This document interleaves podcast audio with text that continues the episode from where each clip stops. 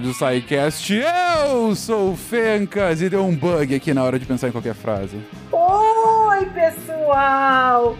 Aqui tá, a cabeça tá muito difícil. É a Ana do Pode Programar, mas vamos, vamos nessa. Vai dar certo. Vai! Olá pessoal, aqui é o Fábio Ferreira de Belém do Pará. E o processamento aqui está meio devagar, mas com o tempo vai melhorar. Vai pegar no tranco, né? Nem com uns tapinhas do lado.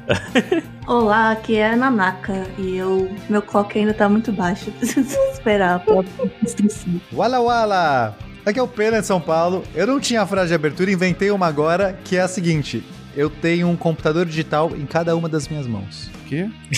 Deu pau aí, é. é muito avançada essa. Ok. Deu bug. Tô processando aqui ainda. Exatamente.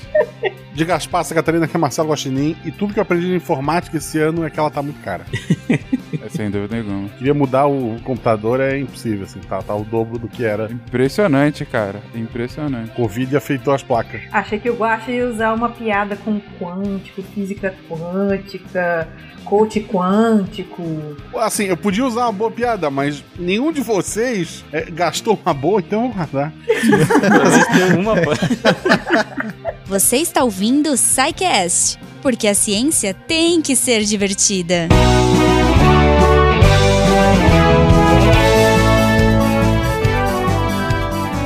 E chegamos a mais uma sessão de recadinhos do SciCast. Eu sou a Jujuba e esse episódio tá mais que especial.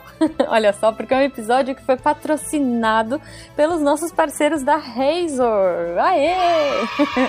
Bom, para quem não conhece, eu vou falar aqui rapidinho, né? A Razor ela é uma empresa especialista em computadores profissionais de alta performance para pessoas e para empresas. Então eles têm equipamento para todas as necessidades aí. Solução para arquitetura, engenharia, modelagem 3D, edição de vídeo, edição de imagens, pesquisa e desenvolvimento. Cara, tem muita área legal.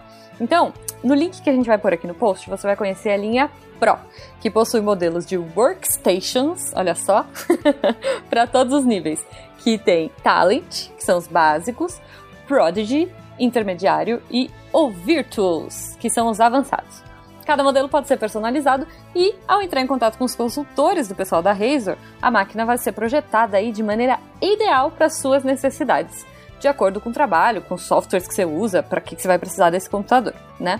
Lembrando aqui, pessoal, que a Razor não é gamer, tá? Apesar deles terem um nome parecido aí com a outra, é, o foco deles é um público profissional que precisa de alto processamento. Então, por isso o visual deles é mais sério e tal, mais sóbrio, nada de LEDs e cores e coisas assim, gente. Então, fica aí a dica. E lembrando, né, claro, eles mandaram aqui pra gente o Sr. Razor, que isso que a gente lembrasse que os equipamentos são tailor-made, ou seja, eles são totalmente customizáveis e feitos especialmente para você.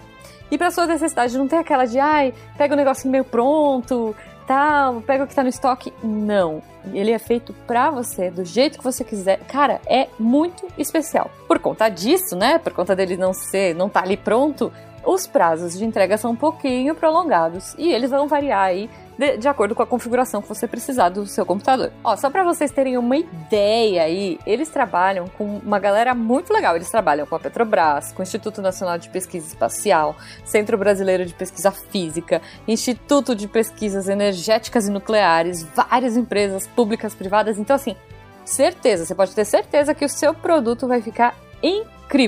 Ah, claro, e todos os equipamentos deles têm garantia de 24 meses com suporte técnico no local, no Brasil inteiro. Então, assim, o que, que você está esperando para conhecer a Razer e para mandar amor para eles? Os links estão aí no post. Vocês vão conhecer os produtos incríveis e vocês vão ver essa coisa tailor-made. Eu achei isso muito chique. Eu já quero já. É, conheçam o trabalho da Razer, mandem amor para eles. Enfim, comentem aí o que, que vocês acharam, o que, que vocês curtiram, se vocês acham que cabe para a empresa de vocês, para o negócio de vocês, vocês podem aí compartilhar o link da Razer com os seus parceiros, com os seus sócios, com, enfim. Ou se você quiser para você também, tem para todo mundo, gente. Então, ó, menos para quem, né? então vai lá, aproveita essa oportunidade, conheça os computadores de alta performance e se apaixone também, né? E claro, lembrando, né, que a gente tá falando de tudo isso e que esse episódio foi dedicado aí, olha só, o pessoal da Razor pediu pra gente falar sobre esse tema e cá estamos, olha só, para falar de processamento. Por que é tão importante, né, gente? Então, eu quero saber também como está o processo de vocês. Ai, que piada infame, desculpa.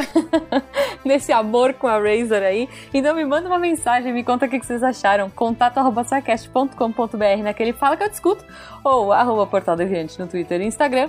E aquele jeitinho que a gente adora também pelo post do episódio. Entra lá no site do Deviante, clica no post e entra aqui e comenta. Manda GIF, manda GIF de hacker, de sei lá, Matrix e coisas assim.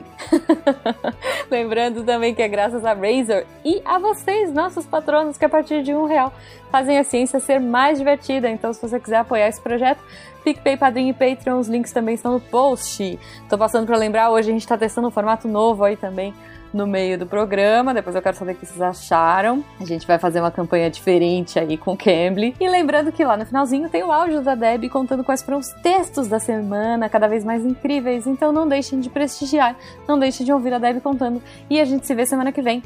Beijo pra vocês e até!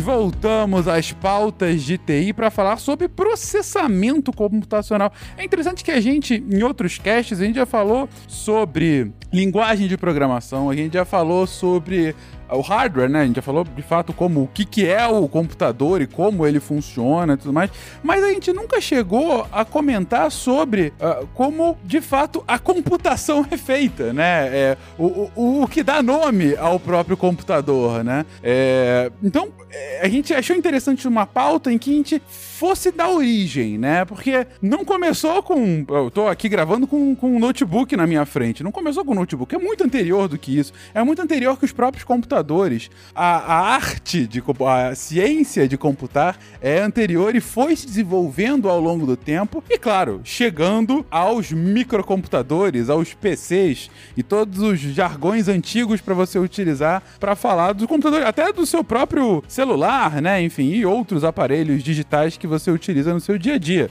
Mas, por bem, uh, computar, né? De onde é que vem essa palavra, né? De onde é que vem a expressão e por quê? Por que a gente chama o computador de computador, afinal das contas? Bom, se a gente for é, analisar a etimologia da, pra, da palavra, a gente pode falar que computar vem do latim cum putare. cum é junto. Putare eu deixo pra vocês. eu jurava, me ensinaram que era computador. Ah, pode ser. Mas aí com o advento das novas cadeiras isso foi se resolvendo. Bom, piadinhas à parte, putare é contar, é calcular, né, em latim. É, então, computar seria contar junto, calcular junto. Seria mais um sentido de você contar várias vezes, de você ir, ir fazendo um certo processo que você vai contando, contando, contando, calculando, né? Uma, uma sequência de contas. E uma coisa curiosa, Fencas, é que a computação digital, ela existe muito antes dos computadores e muito antes dos números. Uhum. Ela vem do, do período paleolítico, na, no período do Homem das Cavernas, porque no momento que você usa os seus dedos, os, cada dedo, para representar o, alguma unidade de alguma coisa que você está contando, né? Aquela ideia das ovelhas, você vai usando seus dedos para contar ovelhas, para usar contar qualquer coisa do seu dia a dia, você está fazendo uma computação digital, porque dígito é dedo. E é por isso da minha piadinha no começo que agora eu posso explicar melhor. Meu Deus, parabéns. que eu tenho um computador digital, literalmente estou usando o computador digital quando eu uso os meus dedos para contar. Parabéns. Parabéns pela piadinha. Mas entendi, então. Então, na prática, o, o computar era, é, é, então, é, é, contar alguma coisa. Saber de fato como contar determinado objeto, determinado coisa que você queira contar naquele momento, né? Isso, é. Pode ser a coisa mais básica, que é essa conta de um mais um mais um, ou de associação mesmo, né? Usar contas. A palavra conta também vem disso, de, são as pedrinhas, são coisas que você usa para atribuição, para você atribuir uma representação. Mas isso pode, é, e naturalmente essa palavra se estende para o cálculo também, que aí envolve coisas um pouco mais sofisticadas do que simplesmente uma representação um para um. E aí esses cálculos, tudo isso vai entrar na mesma, no mesmo critério, no mesmo, no mesmo barco. Então, computadores, muito antes de serem máquinas eletrônicas ou máquinas valvuladas ou máquinas de qualquer mecânicas, qualquer tipo, eles eram uma, uma profissão. Existe uma pessoa. Então, no século XVII já existe essa profissão, o computador. É claro que hoje é muito difícil. Quando a gente fala o computador, eu já imagina uma máquina. Mas a gente tem que fazer um exercício, porque o computador, assim como você tem o, sei lá, o sapateiro, você tem o leiteiro, você tem o computador. É o cara que conta, é o cara que faz muitas contas. Para que, que você faz essas contas? Normalmente, para questões astronômicas e conversão de datas, né? As duas coisas. Então, a astronomia sempre teve essa coisa de você tentar prever o próximo eclipse, você tentar ver o alinhamento, você não sei o quê. Você precisava fazer várias contas. E também, conversão de data é muito complexo, porque o, ca- o calendário gregoriano é aquela coisa bonita, então era eu precisava de muita conta para você saber que dia que ia cair qualquer coisa. Você falando mal do calendário gregoriano, mas que surpresa, Ah, Pena! caramba, é que é- não me seguro. Não esperava isso de você. Mas é uma bagunça mesmo, não tem a menor lógica, né? E, e padrão e tudo mais. Até assim, até as coisas que tem mais, mais padrão, é, é difícil fazer conta, aí assim, não, não ah, pela falta de padrão, mas pela diferente base, né? Então, fazer conta com hora, minuto, segundo, é bem mais complicado, né? De qualquer forma. Você tem que ter um. Se você muda a base, né? E, e aí, hoje, usando o computador pra calcular isso é mais complexo do que o- o- outros tipos de cálculo, né? Era só o comentário rápido, porque de fato é, muda um pouco a lógica mais rotineira que a gente tá acostumado, né? De base 10 e tudo mais. É, tenta fazer conta em numa unidade imperial. Aí, né? Não, não. É, Polegadas, pés, jardas, já era. Você não, você não tem como fazer essa conta aí. Você- nem no computador. O- você não consegue. Mas aí eles já estão cagando mesmo, né? A, a galera realmente que usa o Imperial ainda tá simplesmente se ferrando pro mundo, né? Ah, Dane-se, vocês que, que entendam o nosso nossas jardas e pés e polegadas. E onças. Exato. Eu nem sei. Onças. E onça. Não tem nem onça lá, né, pô? Mas é realmente é outra lógica. Por que não usar litro, metro, né? Tô- Não, mas, mas é uma briga, É, né, cara? põe um ponto ali, vai pondo zeros, é mais fácil, nossa. Nossa, nossa. Sabe É. uma coisa que eu acho muito interessante quando a gente vai falando de história, começando, remetendo lá dos primórdios, é que esse termo computador ele aparece ali no século XVII, né? Que vai referir as pessoas que calculavam, como vocês falavam, né? Falaram de cálculo e conversão. E a gente vai ver ali agora na- na- nos anos 1950, 1960, ali, que, que tinha um departamento na NASA da- de computadoras. E é muito legal ver isso lá naquele filme, Estrelas Além do Tempo, que tem as mulheres, que elas são as computadoras que calculavam trajetórias, rotas, e ficou muito conhecido naquela época, né? Isso é Uhum. Maravilhoso. Caso você não, não tenha visto, por favor, faça um favor a si e veja. Isso. E aí vocês vão ver lá as computadoras, né? Exato, é. A maioria era mulheres, muitas delas eram negras, Isso. justamente porque, né, infelizmente, se ganhava, as mulheres ganhavam menos do que os homens na mesma posição, e aí é, contratavam muitas mulheres porque pagavam um salário menor para a mesma tarefa. E deixava o trabalho árduo, né? De calcular muitos Isso. números e no final da conclusão eram homens brancos. Exato, é. Que Exato. terminavam de refinar o cálculo lá e tal. Uhum. É, e, e são cálculos super importantes para a órbita. Todos os cálculos que têm que ser atualizados muitas vezes. Então você imagina, a nave tá voando e aí ela vai passar o curso atual, né? A Apollo tá voando lá. Esse curso atual tem que entrar numa série de sequências de algoritmos ali, algoritmos computa- computados à mão, para você conseguir corrigir a trajetória, fazer, o- a, a- a- a- sei lá, corrigir lá se você precisar fazer alguma coisa e inserir na trajetória correta. Então, sim, é uma importância tremenda. Não é Uhum. assim, ah, sei lá, tá fazendo a continha aqui, sei lá. Não, é um negócio assim de, de importância. Se errar uma conta dessa, claro que tem revisões, né? Mas mesmo assim. Mas é de vida ou morte, né? De é, humanos. são- são- é uma importância tremenda isso. Sem dúvida. Bom, beleza. Tem a profissão do, do computador, aí, século XVII, século XVIII. E imagino também que você já tinha o ferramental teórico por trás, claro, de, de cálculo, né? Eu imagino que a gente tava falando aí justamente num momento em que a própria álgebra vai sendo cada vez mais refinada, o próprio cálculo, né, vem, vai sendo difundido de forma, vai se aprimorando, né, nesse momento, mas você também tem ferramentas de, de fato, né? Digo, uh, uh, ferramentas físicas e não só intelectuais, né? Para fazer esse tipo de cálculo. É, se a gente for pensar nas ferramentas, a primeira de computar seriam os bastões de contagem, que também aparecem lá no Paleolítico, que é simplesmente, Fencas, um bastão de madeira, de osso, alguma coisa que você faz em talhes. E esses entalhes você pode cruzar eles, né, riscar de maneiras específicas para meio agrupar mais fácil. Assim como, sei lá, quem tá na prisão, né, acaba riscando as paredes assim para contar os dias, os anos, sei lá, alguma coisa assim. Uhum. Você podia fazer esses entalhes, esses bastões e assim você fazia uma conta, computava mais rápido. Então, né, lá o, o, o homem primordial lá da, da, caverna já tinha esse recurso. Saiu do dedo, foi pro, pro risquinho na madeira. uhum. Não, e, e, realmente é um, é um recurso muito interessante, né? É, é, o primeiro, não só a primeira ferramenta, como é o primeiro tipo de memória, né, que você tem. Que você não precisa usar a sua memória, mas você pode deixar guardada a informação em algum lugar. Exato. É, Acaba-se é. os dedos, ele pode utilizar a ferramenta para continuar a contagem, né? Exatamente. Ele só conta até 10, ele pode contar muito mais coisas na, na, ferramenta. É, porque se ele fizer memória no dedo, ele arranca o dedo, né? Assim, ó, arranquei, agora eu sei, aí não, só não dá, dá pra mais. fazer uma vez, né? Exatamente. É só... Mas sim, agora o mais interessante é que essas ferram essa ferramenta específica, que é né, super rudimentar, ela continuou sendo usada mesmo depois da invenção da escrita na, na, na história antiga, mas ainda assim, é, é, sabe, é, é, no nosso tempo já de civilização, que é muito curioso.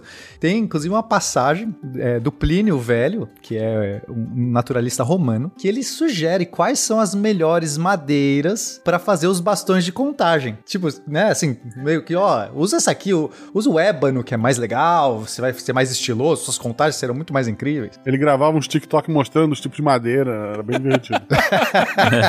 Fazia dancinha com, com, o negócio na mão. Eu jurava que é tutorial no YouTube. Pinho risca fácil, não usa esse não, porque você vai fazer um risco errado, entendeu? Agora o Marco Polo, né? um vídeo conhece... no YouTube e mostrava, né? que era atrasado. o canal do Plínio, né? É. Ele com um monte de madeira, assim, mas sim. Mas chega, pequeno. e, e o próprio Marco Polo, que a gente conhece por conta das suas viagens, né, pro Oriente e da brincadeira. E, e da brincadeira.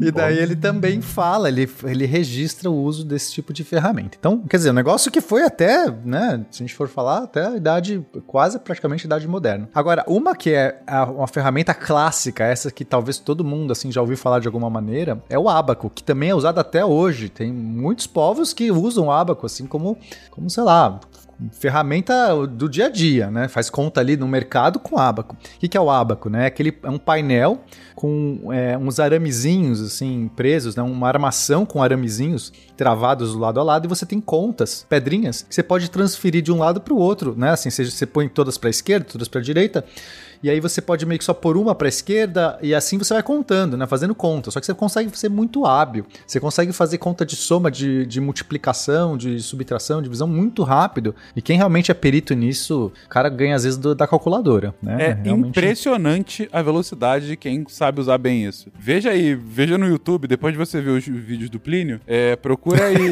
procura aí alguém calculando com abaco, mas assim, alguém procura abaco no YouTube. Gente, a galera é outro nível. Você vê assim e vai, conta pro lado, conta pro outro, não sei o que e tal. É, é uma rápida calculadora, é o que o Pena falou. É, é, um negócio impressionante. E depois de procurar por Abaco, procura por Aba cantando Fernando em homenagem ao Fake.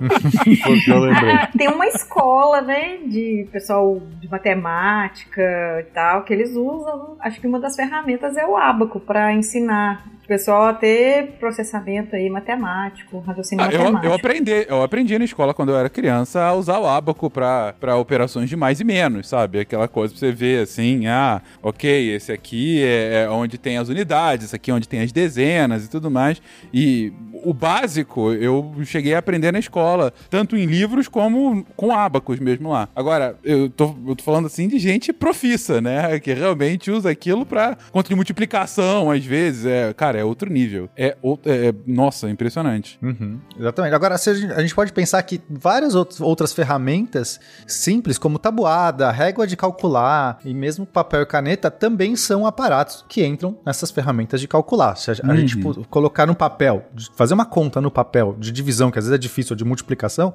você está usando sim uma ferramenta de computar.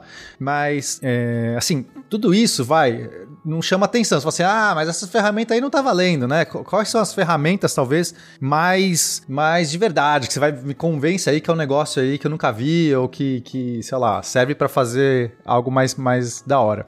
Então, é, aí a gente tem, de fato, algumas, algumas, algumas ferramentas para cálculos astronômicos que vão ser interessantes, como Astrolábio. Né? O Astrolábio é uma ferramenta de medida, você consegue olhar num certo ângulo, medir a elevação das estrelas, mas ele também é uma ferramenta de computar, porque você consegue computar o céu, né? você consegue calcular a posição dos astros do céu. Isso é um cálculo, isso é uma computação. Então, isso já é uma ferramenta diferentona dessa que dá para incluir também. Uhum. Mas nem nenhuma dessas é uma máquina ainda, né, Fencas? Nenhuma dessas é, só uma ferramenta. Uhum. A primeira máquina, de fato, que a gente pode considerar uma máquina de computar, não é um computador como a gente chama hoje, uma máquina de computar, é talvez seja a Anticítera, que é, foi encontrado na, na ilha de Anticítera, por isso que recebeu a máquina de Anticítera, né? Que é uma, uma ilha grega e ela é um, é, um, é um dispositivo com engrenagens. Então, imagina várias engrenagens assim acopladas. Tem uma manivela. E você vai girando essa manivela e mexendo essas engrenagens de certas maneiras. E você conseguiria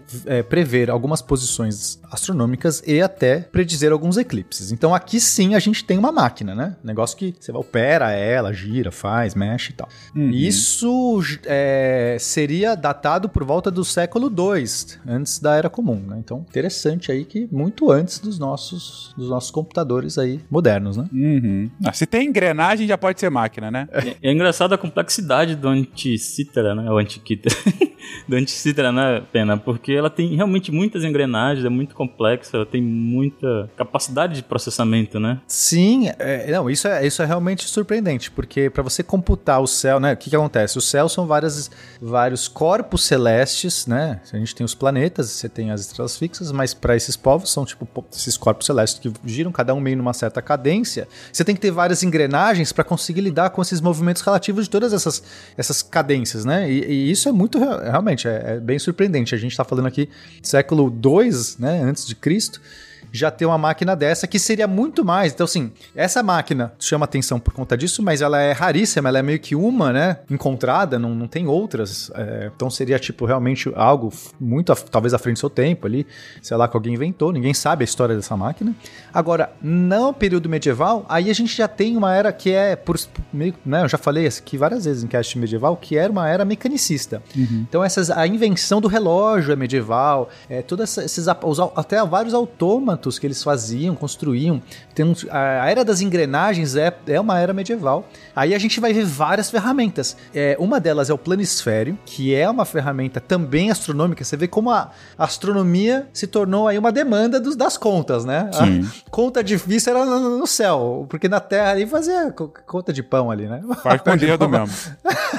Faz com o dedo mesmo. Mas no céu não tem jeito, né? Não dá pra você enganar lá. Faz aí, eclipse vai dar mais ou menos aí entre hoje e daqui um mês, né? Uhum. Aí não fica bom. Mas então esses planisférios, olha como que era a Fenka. É, é uma ideia muito boa. Então você tem uma. Imagina um desenho de um, de um mapa do céu, das Sim. estrelas, tá? Então você tem um, é, um desenho, um círculo, onde to, todas as estrelas ali estão meio projetadas. Então você teria todas as constelações, todas as, as estrelas fixas. E aí o que você faz? Você tem uma, um disco em cima, num formato meio de uma elipse, só que gira em cima do, do, do círculo de baixo. Então tá. você tem um círculo de base e ele é ocultado lado por um disco que está em cima, que Sim. não é bem um disco, ele tem uma ele tem um ele, ele, ele tem uma sombra, né, uma parte Como uma lua crescente, quase. Isso, é uma lua crescente assim, exatamente, que fica de com, com a boca para cima, né? Isso, é, é, essa boca gira. Uhum. Então, então perfeito. A lua crescente, a gente tem uma parte que é o círculozinho, que seria a parte que está revelando o que está embaixo, e a parte da lua ali do, do que seria o brilhante da lua, o crescente da lua, é o que está ocultando embaixo. Uhum. Então você fica com uma parte do céu oculta, uma parte do céu revelada. E conforme você gira, manipula, um, é, vai deslizando um mecanismo que tem ao redor ali, você vai girando essa, essa, essa lua crescente e ela vai revelando partes diferentes do céu. Então você conseguiria é, observar as extrações, o, o, céu em momentos específicos do, do, dia, da noite, no caso, girando esse cara. Então é muito legal. É também uma, não é uma computação numérica, né? A gente uhum. tem que também sair um pouco disso. Computação não precisa necessariamente dar um número, mas eu estou fazendo uma certa é, uma contagem, eu estou fazendo um mecanismo aí de, de né, essa computação para avaliar um resultado que é a posição do céu a cada momento, nos momentos que eu quiser. É, acaba entrando como algo, como, como um processo computacional de fato, porque pelo que eu estou entendendo, é, durante muito tempo se observou os padrões das estrelas no céu ao, e como esse padrão vai se alterando ao longo dos meses, e aí colocou-se isso nesse uh, instrumento em que você está descrevendo como isso vai se desenhando ao longo dos meses. Então, assim, eu estou de fato calculando a trajetória, mais ou menos, das estrelas e, é, é, a partir da minha visão aqui, né? E, e, como que isso vai alterando ao longo do mês. E, e, a partir disso eu consigo ter um mapa, uma foto do céu em diferentes épocas do ano, porque eu consegui é, é extrair daqueles padrões esse meu mapa. Então, daí o, o porquê de estar aqui no Cast, né? Você está de fato computando essa, essa, essa translação das estrelas, né? É, e assim, tem uma coisa legal que é essa é uma computação analógica, mas é, mais para frente a gente gente vai definir o que, que é exatamente esses termos. Eu não quero, talvez, é, é, ir para frente ainda. Mas é, guardem isso. Essa é uma computação analógica é, é, é literal. Uhum. Não no sentido que às vezes, às, vezes, às vezes a gente usa o analógico hoje. Porque você está fazendo, literalmente, uma analogia do céu no seu objeto. O seu objeto se torna uma analogia, um análogo do, do objeto que você quer calcular. E, e quer dizer, a, a, computação ocorre dentro dessa, dessa analogia que você faz uma comparação um para um depois com o que você quer chegar. Então é muito muito legal isso. Então, como você manipula essas engrenagens, é, você vai colocando as entradas, então você tem como usar. É uma, é uma máquina, uma, né? Que de fato você tem umas entradas que é o dia, ou o mês, etc. Você mexe essas coisas no mês que você quer e ele te retorna o desenho do céu. É muito uhum. legal. Ele não te dá um.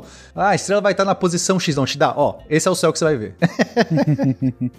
é muito bom, né? Não, é excelente. E eu fiquei impressionado. E é de quando o primeiro planisfério, gente? Vocês têm uma noção? Assim, de mais ou menos? É da época medieval. Esse tipo de planisfério, Fencas, é da época medieval. Eu não sei exatamente precisar qual século como foi encontrado. Até porque uhum. foram vários. Esse especificamente que a gente está falando é um exemplo, mas planisfério claro. se tornou meio que uma ferramenta. O primeiro, para dizer, não, não sei precisar. Entendi, entendi. Mas, pô, ok, época medieval a gente tá falando aí a, de 500 a 1000 anos atrás, né? E, e como que você já consegue, de fato, a partir dessa observação dos astros, ter uma, um retrato fiel do que é o céu, né? Ah, muito impressionante, eu não, não conhecia esse instrumento, bem bacana. É, agora, tem uma, tem uma polêmica é, que acho que vale a gente trazer, já que a gente tá falando da Idade Média, que é o relógio, né? Ah, alguns questionam, o relógio é... Bom, primeiro, esse, esses relógios que a gente tá falando são máquinas e são máquinas extremamente é, é, poderosas ou avançadas porque eles funcionam mesmo sem ter o, o, o humano, uhum. né? Então,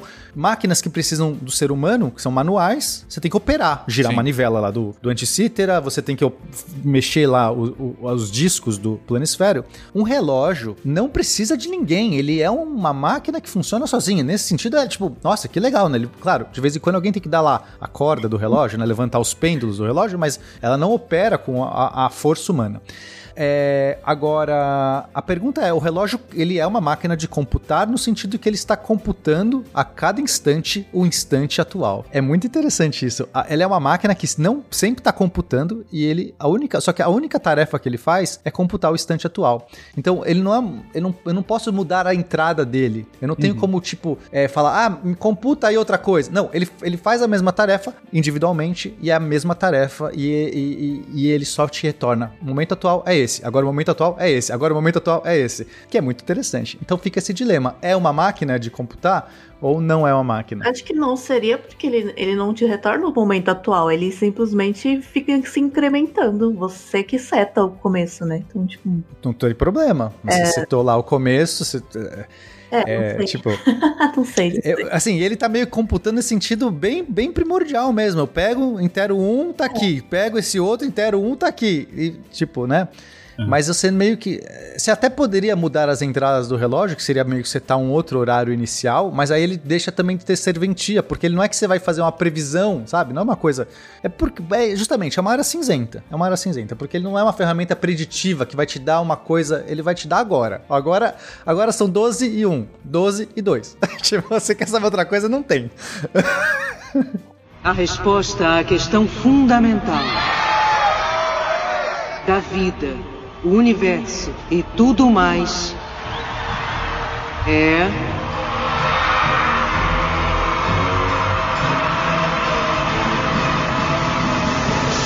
Quarenta e dois.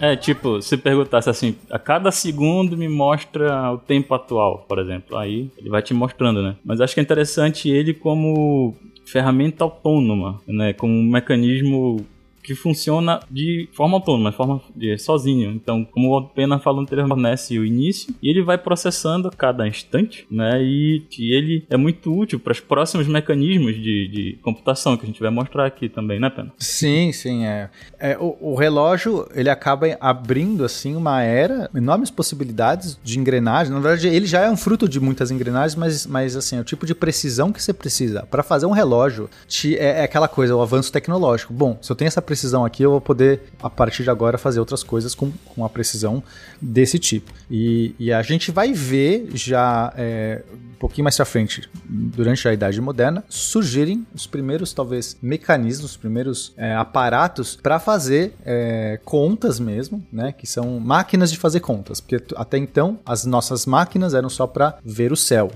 né? O céu e outras coisas. Ou seja, as primeiras calculadoras vão surgir já na Idade Moderna. A primeira de todas, ela é de 1623, feita pelo alemão Wilhelm Schickard. E esse cara teria projetado essa calculadora uns 20 anos antes do Pascal, que, que fez mil coisas, inclusive calculadoras, né? O Pascal foi desses caras que fizeram de tudo. Mas hum. o que uhum. acontece? É, tentaram, hoje em dia, alguns historiadores tentaram reproduzir a, a máquina do Schickard, não conseguiram, meio que ela, sabe, apresentou umas falhas, assim, como, então duvidam que talvez ela tivesse de fato funcionado, sabe, tem alguns bugs, ela, ela não, não, não é plena. Então, então tem essa, também tem essa controvérsia. Então, alguns, alguns falam que o Pascal, que fez o, o Pascaline, né? O Pascal é francês, o, o Blaise Pascal. Então, o Pascaline, que era a máquina do Pascal, de 1642, essa sim funcionou. Os, os, fizeram as reproduções, funcionou. E o próprio Pascal, depois de uns 50 protótipos, ele conseguiu ter uma máquina extremamente funcional, confiável, né? Porque essas máquinas mecânicas, porque imagina assim, que mudar as entradas, as entradas são os números. Uhum. É complexo complexo, são várias engrenagens que você tem, pode alterar, isso tudo vai reverberar nas outras engrenagens. É, é uma caixinha, imagine você uma caixa com um monte de rodinhas, assim, um monte de engrenagem, e aí alguns é, buraquinhos nessa caixa, uns visorzinhos, né? Cada buraquinho meio que cabe um dígito. E ela só consegue operar com seis dígitos, mas ainda assim, para essa época, seis dígitos tá bom tamanho. Não, é, é, impressionante. Quando você vê, de fato, que é uma calculadora que funciona com engrenagens, né? É um troço, cara, espetacular. É, você conseguir, de fato, é, é, é bolar um sistema realmente com essas engrenagens que você consegue alterar entradas e saídas, né? É um troço, pô, sensacional. Me lembra, muito mal comparando, protótipos desse tipo de, de, de processos computacionais no nosso querido Minecraft, em que as pessoas fazem mais ou menos isso. Não é? Que eles fazem sistemas complexos assim no Minecraft para é fazer cálculo. isso, é, é a mesma lógica. Ah, no Minecraft já tem, tem material condutor de eletricidade, já, já fazem. Ah, sim, mas a lógica é análoga, né? Pra, pra... Minecraft você pode entrar no digital já.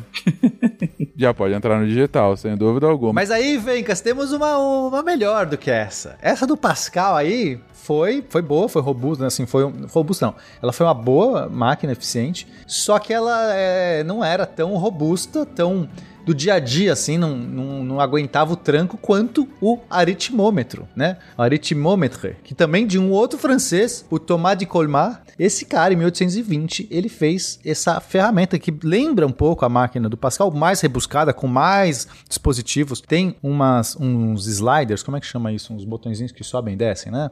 Que você uhum. consegue regular aí alguns parâmetros. Então, assim, ela já era uma máquina que do dia a dia, assim, que, que, que realmente... Foi, a do Pascal meio que não sabe sabe, não, não, não foi uma máquina pra, pro, feita em larga escala. Foi mais um conceito que ele conseguiu fazer, né? Sabe, era ainda uma coisa muito complicada de se fazer. O aritmômetro não. Já ganhou aí a, o público e muita gente usou essa máquina para fazer as suas contas, né? É muito maneirinho, inclusive. Pra, vai estar no post aí, gente. Mas é, é uma caixinha mesmo. É como se fosse uma calculadora de bolso. Não sei qual é o tamanho, porque não tá em escala aqui. Mas não parece ser muito grande, assim. Imagino que seja um negócio que você possa carregar de um lado pro outro e engrenagens também ainda, né? Nada de eletricidade ou coisa assim. Sim, total engrenagem. Essas fotos todas vão estar no, no post para quem quiser ver as fotos das máquinas. Muito bom. Parece assim, tipo um, um notebook.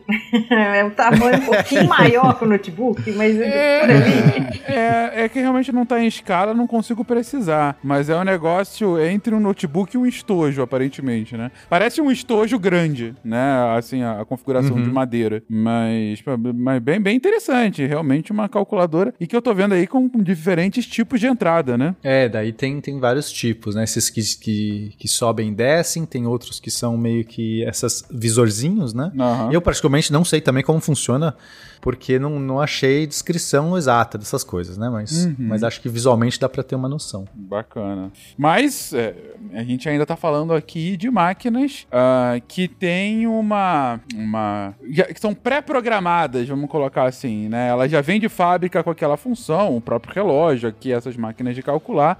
Mas a gente tá aqui com computadores que podem ser programados, né? Que podem depois sofrerem outras atualizações e programações específicas e irem alterando. Quando que isso começa a acontecer de fato? É, bom, a gente tem o, o inglês Charles Babbage, que ele vem, ele é muito, né, entra, é famoso aí na história por ter feito a primeira máquina programável da história. Na verdade, ele não fez porque essa máquina nunca foi construída. Ele projetou. Ele designou a Exato. né? A gente falou já no teste da Ada Lovelace, né? Que ela, inclusive, foi a primeira pessoa que escreveu um, um- que seria né, um programa de computador pra rodar nessa máquina, só que a máquina nunca foi construída. É, ela traduziu, né, o artigo, fez uma tradução e no que ela foi fazer a tradução, ela fez uns comentários é, enriquecendo esse artigo e esses comentários foram considerados ali o primeiro algoritmo que a gente conhece e daí que ela foi, que ela é chamada da mãe da programação, a primeira programadora, né? Que ela criou aí o algoritmo para ser trabalhado com essa máquina, a máquina analítica.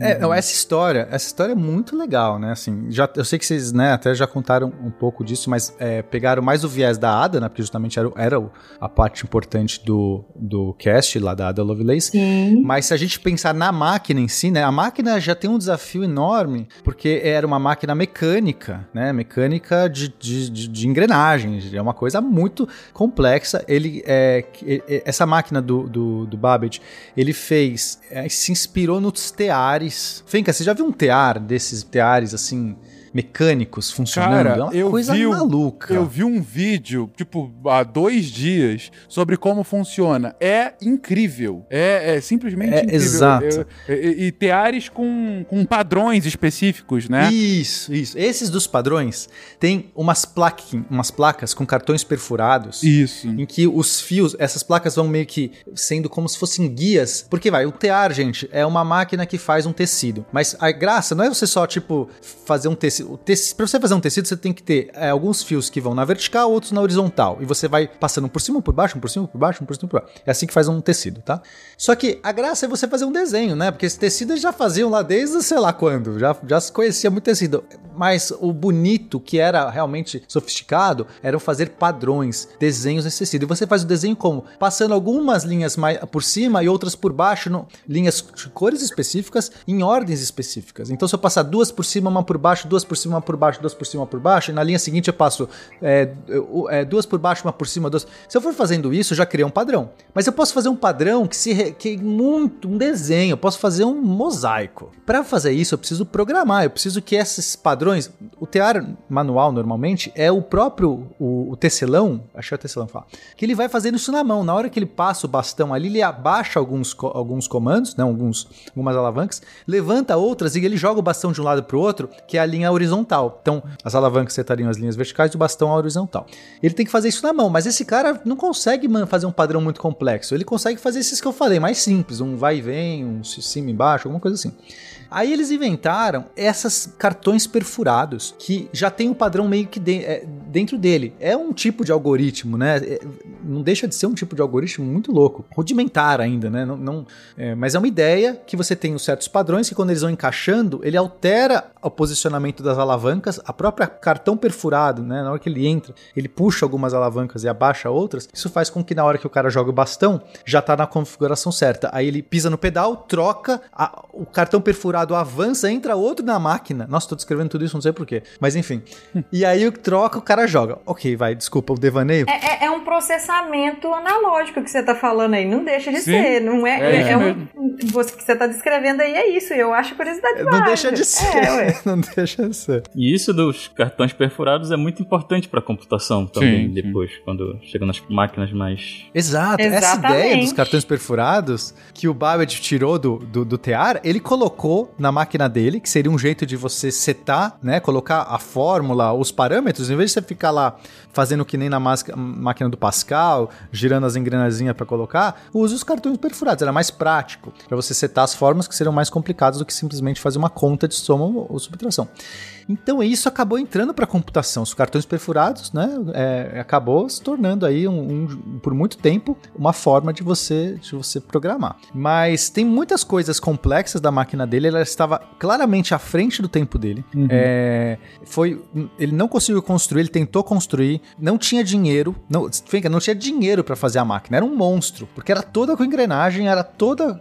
é, é, ela, ela não era digital, né? Digital não. Ela não era é, binária, né? Assim, ela usava, ela usava 10 dígitos. Ela usava os nossos 10 dígitos. Isso, só isso já complica muito. Os nossos computadores atuais, eles são binários e isso ajuda muito na arquitetura. E- mas a máquina dele tinha que computar lá 10 estados possíveis para cada posição, né, de memória. E isso foi um trampo. Então não foi construída.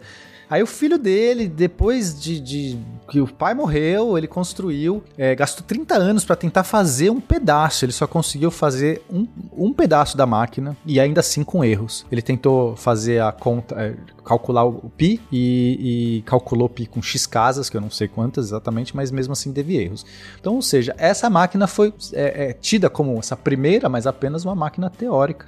É, e tem um esforço hoje em dia que é chamado Plan, é, Plan 28, né? É é o Plano 28. Que é pra galera hoje em dia tentar um financiamento, estão conseguindo esse financiamento para construir de verdade essa máquina baseada em todos os desenhos, todos os estudos, todos os registros que existe da máquina original. Caraca. E seria incrível conseguir reco- reco- constru- né, não reconstruir, construir a primeira dessas, né? Hum, Impressionante. Ia ser muito maneiro. Você, você pega os planos originais. Aí tem que usar algumas das programações da, da Lovelace também, né? Pra, pra, Aí sim, pra aí complementar. seria, seria Aí muito sim. legal. Muito bom. Rodar muito- os algoritmos que ela fez. É, porque se for rodar alguma coisa da Steam, não vai rodar nada, né, gente? Não, não vai, não vai rodar. Não atende os requisitos ali. Mas, pô, mas muito legal, legal que estão refazendo. E imagino que deve ser um pequeno monstrinho mesmo, né, pra o negócio funcionar. Mas enfim. É... Mas, ok, essa nunca foi construída, mas qual efetivamente já foi? É, assim, a aí a gente vai é, ter que avançar um pouco, porque só foi, foi muito tempo depois, então, ó, nesse período, só pra gente dar um, um contexto histórico, a gente tá falando de 1833, certo? Que seria esse projeto do Babbage, mas é.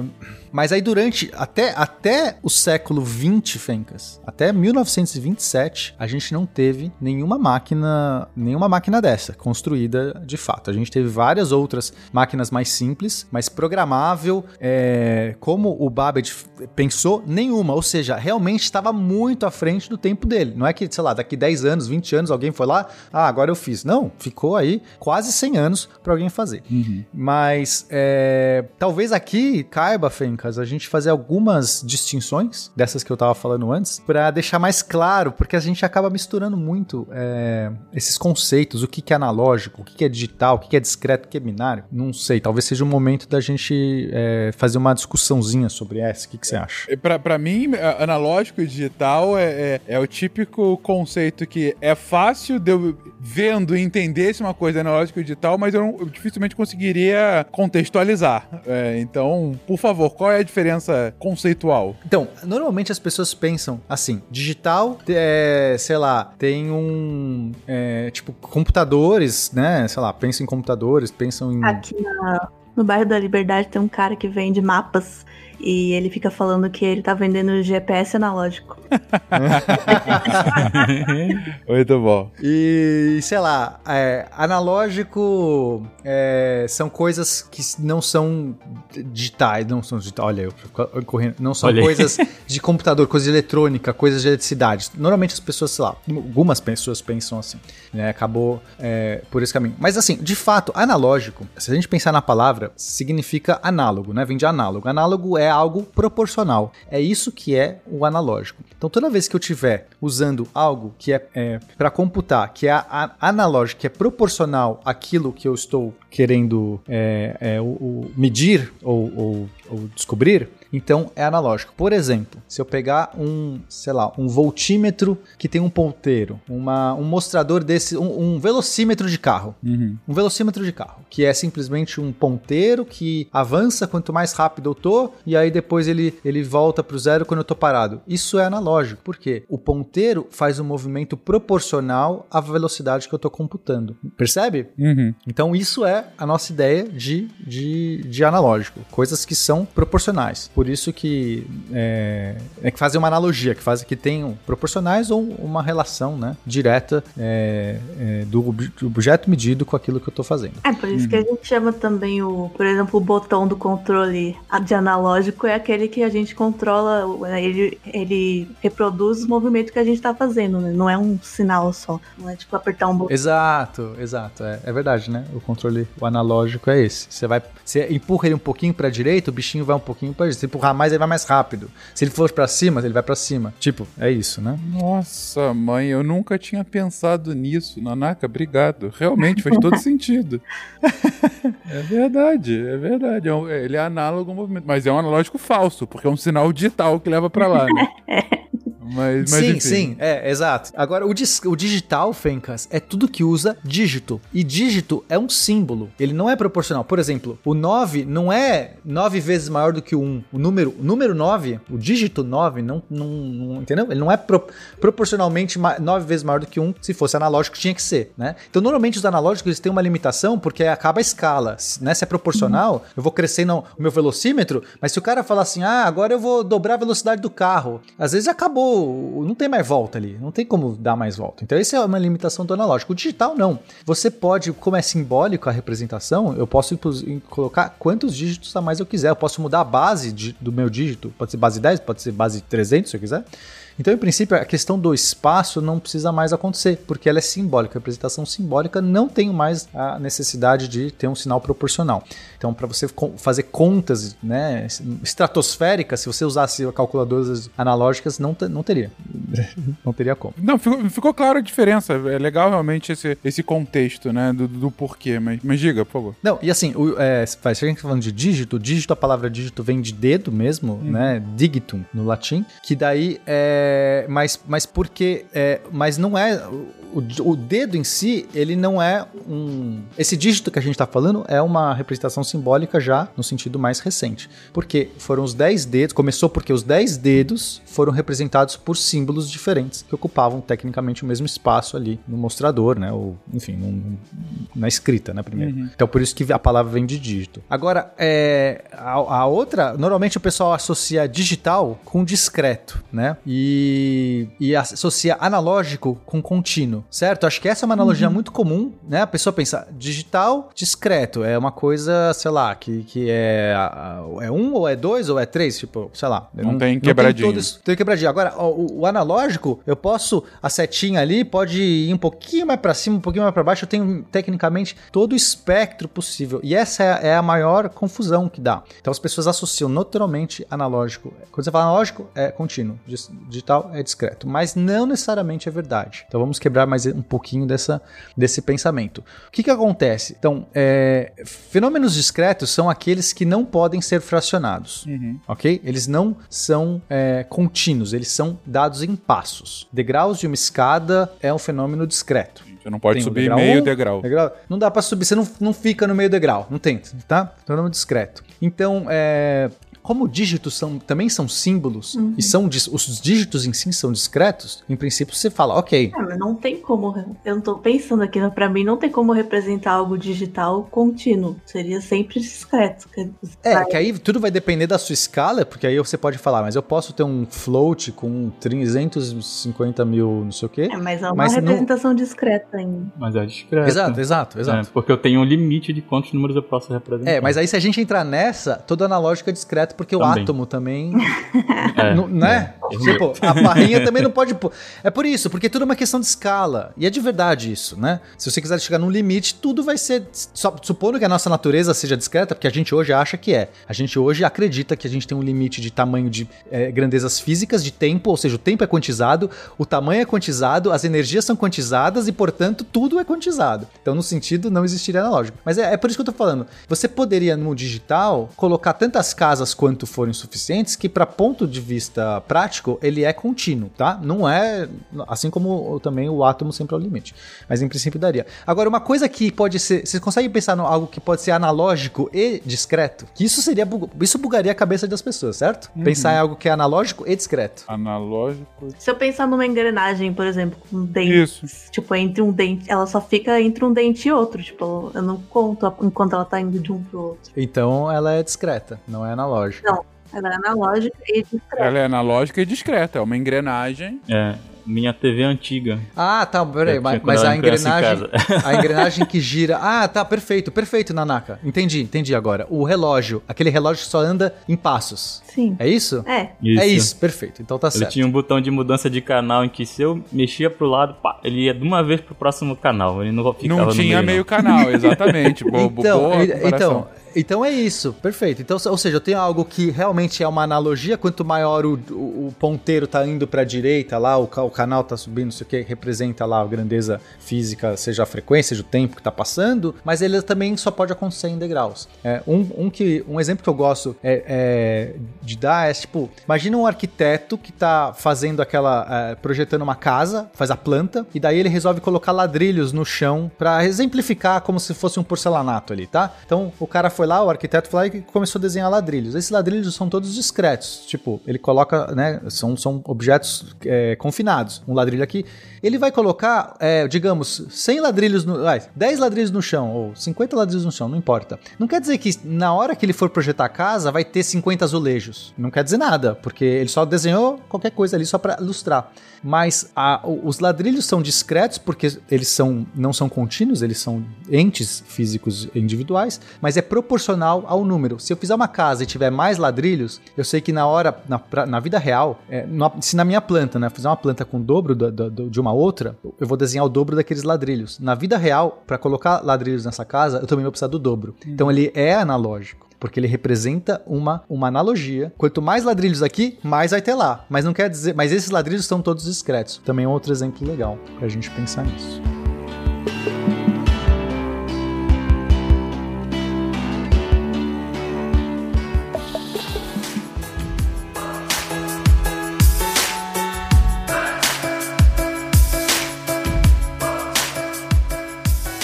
Bacana. E legal fazer essa distinção, enfim, que de fato parece algo, parece que, que, que é automático essa, essa assunção, mas não. Tem, tem, tem uma distinção clara. Mas o meu ponto é, é, o que, que isso tem a ver com processamento computacional? É que esses são termos todos que a gente vai ver muito. Então, esses computadores, eles podem ser analógicos, podem ser digitais, eles podem ser discretos, eles podem é, ser, de alguma maneira, contínuos também, dependendo do tipo de processamento, que a gente já viu alguns aqui. Tem ainda alguns outros termos, como, por exemplo, binário, que é especificamente a base que você está usando de dígito. Então, o binário é digital, porque ele usa dígitos. Mas quantos? Dois. Eu posso colocar um sistema decimal, que vai usar 10 dígitos. Então, também é... é só uma especific- especificidade. A gente também vai encontrar, às vezes, a palavra booleano. Nesses é, computadores mais modernos vão usar uma lógica booleana por trás, que são essas lógicas que a gente já falou em outros caches, né? que é- Sidecast de lógica. Uhum. Exato. Que basicamente o booleano é você conseguir é, tra- trabalhar, é, fazer deduções a partir de premissas, e essas premissas podem ser verdadeiras ou falsas. Começa daí. E daí isso pode evoluir para você fazer operações matemáticas de fato, conseguir fazer é, contas até usando essas premissas. Aí você vai representar normalmente verdadeiro e falso por 0 ou 1. Um, parabéns, você já tem um computador binário usando um- uma capacidade de um tipo de operação, um tipo de programação que você pode pensar nisso, é, um C, né, condicionado, C isso, então faça aquilo, etc. Usando. Então são só termos. Agora, que- onde entra isso tudo? Entra, a gente vai ver então, que a gente já teve um cast sobre o Claude Shannon, que em 1937 ele faz aquela tese de mestrado, a gente já falou num cast só sobre ele, uma tese de mestrado Uma Análise Simbólica dos Relés e Circuitos Chaveados. E essa se torna aquela tese mais importante do século, que ele mostra que ele consegue fazer um circuito elétrico que, tem uma, é, que tenha uma relação para uma lógica booleana. Então ele consegue programar é, é, chaves, você faz um chaves, né, interruptores que abaixa e acende e lâmpadas que acendem e apagam para fazer as lógicas booleanas de ou, e, é, nor, que são aquelas é, as lógicas básicas booleanas que a gente já falou bastante no cast de lógica, né? É engraçado que isso é muito importante para o desenvolvimento dos computadores elétricos, eletromecânicos, né? Exatamente por causa do uso dos relés, né? Não sei se vocês mencionaram isso naquele cast, né? Mas como ele só tem esses dois estados, ligado e desligado, isso representa exatamente os estados dos relés, né? dos circuitos como são usados no- no- nos computadores, né? Isso que é muito importante nesse trabalho. Uhum. Que é a base do sistema binário, né? Uhum. Exato. Exato, então assim, vai. pra- eu falei aqui, a gente né, discorreu aqui um monte de coisa que aparentemente não se liga, mas tudo se liga nesse momento. Então, vamos pensar, a gente tá aqui em 1937, é, a gente tem o sonho da máquina do Babbage, que nunca pode ser construída porque ela é totalmente mecânica e é uma loucura, é impossível chegar lá, e de repente você tem agora componentes eletro- elétricos sendo desenvolvidos que podem acionar e desacionar, e daí um cara, o Claude Shannon, fala: olha, existe uma lógica que a gente já conhece, que é essa lógica booleana, que você consegue operar coisas em cima dessa lógica, premissas verdadeiras e falsas, e você consegue che- chegar em deduções, e eu tenho um jeito de fazer isso eletricamente. É, basicamente eu tenho um elemento que é capaz de assumir dois estados, de maneira que eu posso, né, dois estados diferentes. E eu posso acionar isso. Então, é, já é- encaixa perfeitamente com a lógica booleana. Exato. Aí nesse momento as pessoas falam assim: então, então vamos fazer um computador usando isso, né? Porque eu já tenho os ingredientes. Eu já consigo ter uma lógica por trás para poder pensar numa programação. Eu tenho como fazer esses estados, essas memórias, essas coisas. Então, assim, Fencas, começa a surgir os computadores eletromecânicos. E aí, durante a Segunda Guerra Mundial, a gente vai ver nessa corrida maluca aí da. né, tem filmes sobre isso, mostrando desde da- do esforço de criptografia, que é um esforço importante, uma das aplicações de computadores vai ser durante é, a Segunda Guerra Mundial. Mas mesmo antes da Segunda Guerra Mundial, a gente vai ter é, algumas pessoas criando esses, esses, esses tentativas de fazer um computador, o sonho do Babbage programável, mas não mecânico, eletromecânico, ou seja, tem um monte de peças mecânicas ainda, tem engrenagem, tem tudo isso, mas essas coisas são acionadas por mecanismos elétricos que conseguem, é, que tem essa vantagem da lógica booleana que a gente está falando. E assim, nós vamos ter o quê? Nós vamos ter, em 1941, o primeiro computador programável funcional, o Z3. Esse Z3 ele vai ser uma evolução de um, de um outro tipo de computador eletromecânico que era o Z2, ou seja, que era é, o mesmo tipo, da mesma origem, do mesmo tipo de é, funcionamento, mas não era programável, que já era uma evolução do computador mecânico Z1. Tudo isso foi feito por um é, Foi feito por alemães, sim. foi feito por alemães. Agora, Fencas, esse sistema usava 2.600 relés. Relés são essas pecinhas que conseguem comutar, né? Acionar e desacionar. Uhum.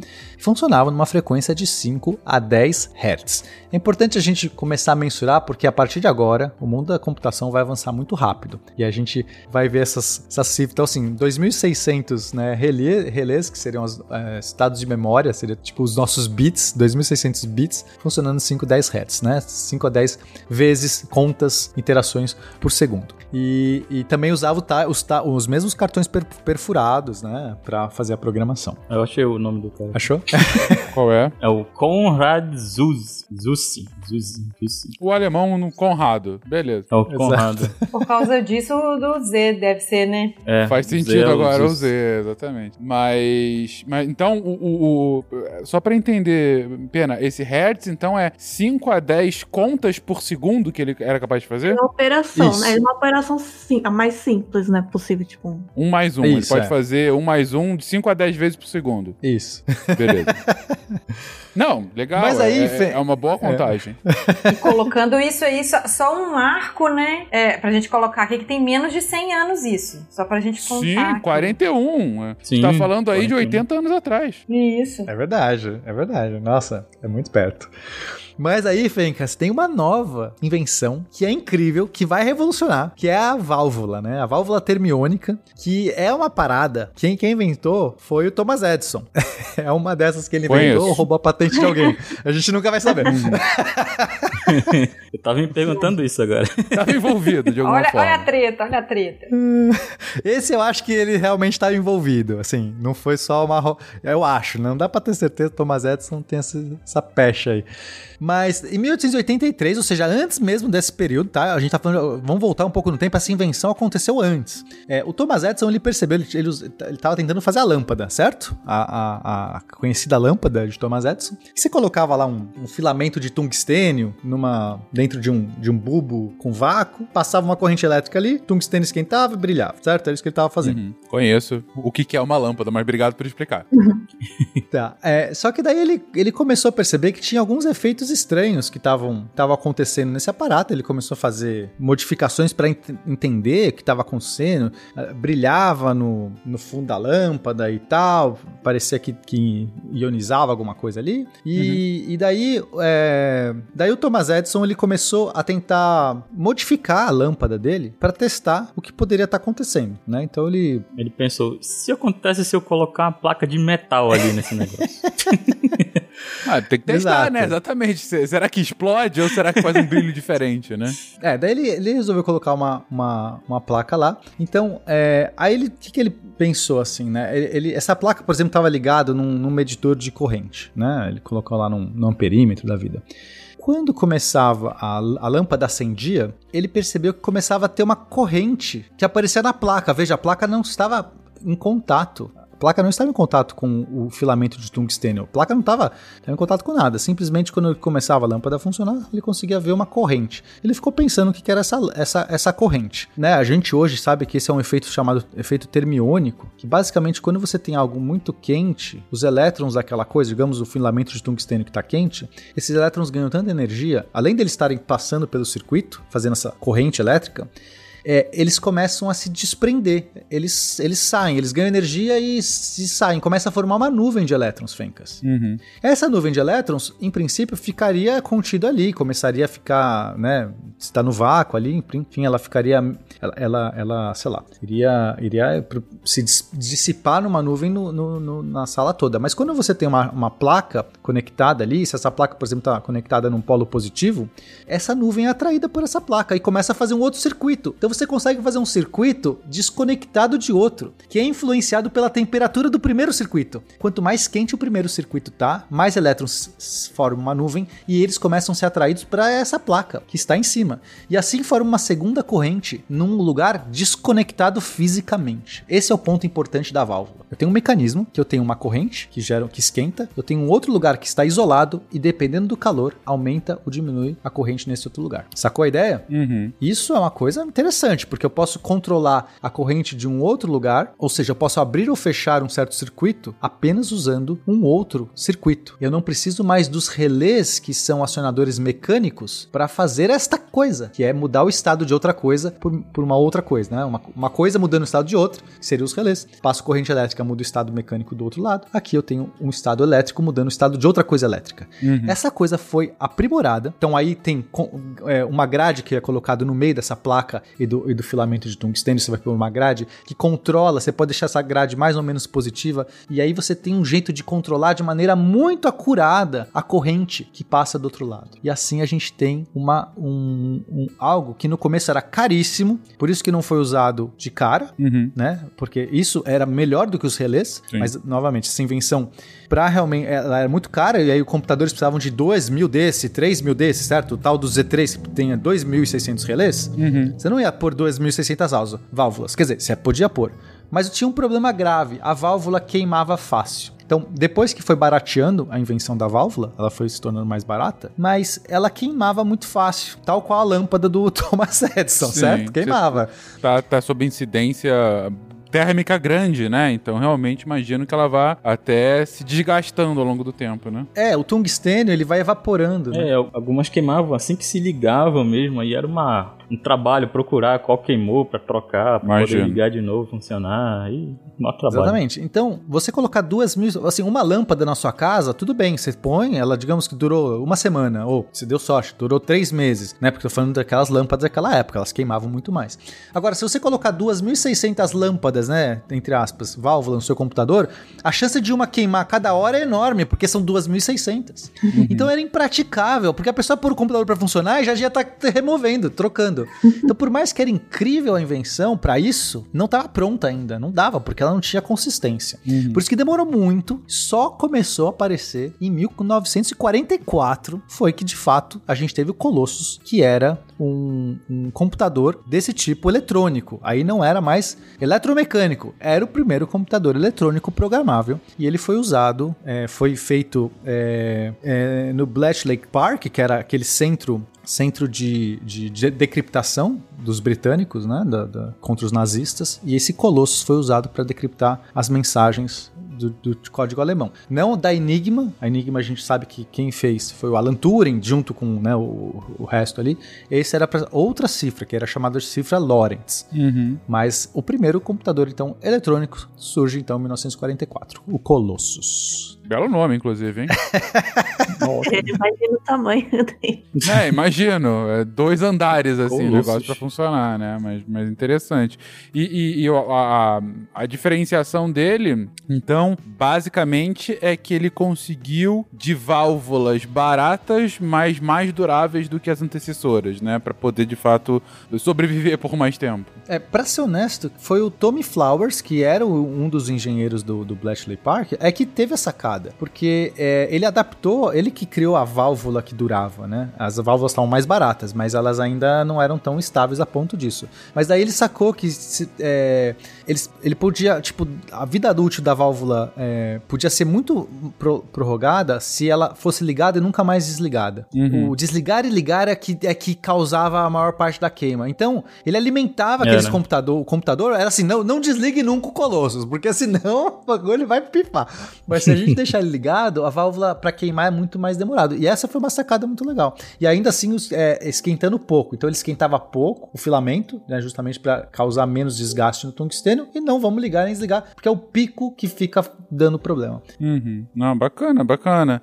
É, bom, e aí, a partir daí vem de fato a era dos computadores, né? E toda a evolução computacional e máquinas cada vez mais potentes, imagino, mais duráveis, né? Mas com, com, com mais. é, e até com mais utilidade, né? E mais propósito de ser utilizado. Exato. É, como o Pena falou, o Colossus foi construído para trabalhar, para decifrar né, os códigos, os códigos nazistas do, do a cifra de Lorenz, né? Mas todos, em todos, em vários locais, né, estavam trabalhando para desenvolver o seu próprio computador. Né? Por exemplo, um desses exemplos, um dos mais importantes para desenvolvimento da pra história do computador, é o Mark I, né, que foi desenvolvido por Howard Aiken e em que ele se baseou na máquina analítica de Babbage, lá que foi tava vendo uma demonstração do filho do Charles Babbage. Aí ele foi assistir, ele já tava com essa ideia de construir o seu próprio computador, ele tava com essa intenção, né? Aí ele foi assistir essa demonstração da máquina de Babbage e, bom, isso então ajudou ele no desenvolvimento da sua própria máquina, né? Ele adicionou algumas coisas dessa máquina analítica que, tinha sido desenvolvida e, bom, adicionou algumas funcionalidades importantes, né? Então, ele foi totalmente construído em 1944, né, na Universidade de Harvard, em, Bridge, em Cambridge, nos Estados Unidos. Ela era uma máquina gigante, né, que vocês têm uma imagem aí, não sei se vou colocar no post, mas ela é muito gigante essa 17 máquina. metros de Em comprimento. Cambridge. Exato, 17 metros de comprimento. Ela ocupava uma sala inteira, né? Ela tinha 17 metros de comprimento por 2,5 de altura, né? E uma massa de cerca de 5 toneladas, para ver como isso não era qualquer lugar que poderia comportar essa máquina, né? Esse computador. Ela era uma máquina já de propósito geral, ela realizava alguns cálculos mais avançados. Para a época, ele realizava cálculos totalmente de forma automática em cerca de 3 a 5 segundos. Imagina aí, Fencas, a gente tentando realizar uma soma, uma multiplicação e ter que esperar 3 segundos ou 5 segundos para mostrar o resultado pra gente, né? Hoje em dia, qualquer calculadora retorna isso muito fácil, né? Mas pra época era uma revolução, né? Essa era uma máquina eletromecânica. É, assim, ela não era eletrônica. Então, né? ela tinha essa cadência muito lenta, né? Porque tudo que é mecânico Sim. tem uma inércia e não consegue ser acionado tão rápido. Uhum. E se tornou um marco o, o, o Mark I, né? Mas assim, o Colossus, nesse sentido, ele era até mais avançado, né? Os dois são da- da mesma época. Eles são bem para... feitos praticamente em paralelo, né? É. Só que o Mark I é americano, então tem esse marco, porque ele acabou sendo o predecessor de toda a escola Exato. americana. É mais por isso, mas não que ele fosse. é, ele é- nesse momento ele ainda estava atrás do Colossus, né? Nesse sentido. Mas ele teve toda a vontade política americana, que nesse, nesse caso fez toda a diferença. Cara, vamos falar que Colossus é um nome muito melhor do que Mark, né? Qual é o nome do seu computador? Ah, é o Mark. Não, o meu é Colossus. É o Marco. Mas é, o Mark I foi usado. É como ele é americano, ele foi muito, teoricamente muito mais conhecido do que o próprio Sim, o Colossus, né? Aí, aí, irmãos Wright e Santos Dumont de novo, esses americanos, meu Deus do céu. É, essa briga aí. Sabem fazer um marketing muito bom, né? Foi impressionante, tá? Só falta falar que o Mark também ele só funcionava de- usando uma catapulta. Aí eu vou ficar puto aqui. Diga, por favor. Mas ele se tornou importante no projeto Manhattan, Fencas. É, Porque a gente precisava, né? A gente. Porra, pa- parece que eu tava lá, né? eu queria estar lá com o Feynman lá. Mas é, eles acabaram tendo que fazer aquelas contas bizarras de decaimento de urânio e pressão e tal. E aí, o- é, esse era um computador novo, né? Muito novo, né? Ele foi construído em 1944 e era uma novidade. Naquela, naquela história do Feynman, lá naquele episódio do Feynman, a gente conta um pouco das aventuras do Feynman é, programando lá e tal. É, no livro do Feynman, acho que ele fala um pouco disso também. É legal, era esse computador que eles estavam usando. Uhum. Exato. E eles utilizaram, né, para realizar os cálculos balísticos, a trajetória dos mísseis, né, determinar alguns parâmetros da, da bomba atômica do projeto Manhattan, como a Pena falou. Então foi um projeto muito importante para para Segunda Guerra, né, para o final da Segunda Guerra mesmo. Ah, sim. É, algo que eu acho bem interessante de falar aqui dessa máquina, ele utilizava os discadores, parece aquelas das TV antigas, mesmo para realizar, para fornecer as entradas da- da- de dados dele. E a saída era uma máquina de escrever eletrônica, então ele escrevia os resultados lá nessa máquina de escrever eletrônica, quando os- os- as entradas eram fornecidas no- no- nos discadores, né, de TV. Parece discadores de TV antigos. Discadores de TV? Ah, os dials ali. Ah, entendi. Entendi. que você rodava, É. né, pra mudar o canal. Ah, sim. Isso. Discador de TV já Exato. é um pouquinho mais antigo, mas vamos lá. Já, eu, eu ainda peguei, mas eu tava- tava só tentando de memória. Né? Não, eu peguei Eu tava também. tentando de memória. Tinha uma TVzinha antiga lá, e foi nessa que me veio na cabeça. A TV antiga que eu tinha em casa. É, exatamente. Eu tinha uma antiga que eu jogava videogame nela, inclusive que não tinha nem cabo RGB Puts. ainda, era aqueles cabo antigo, né? Que você tinha que usar, mudar a chavezinha da, da, da, da antena. Não sei se vocês se lembram. Se, se tinha a chavezinha, mas enfim. Também já tô entrando em coisas que não fazem sentido. A resposta à questão fundamental da vida, o universo e tudo mais é.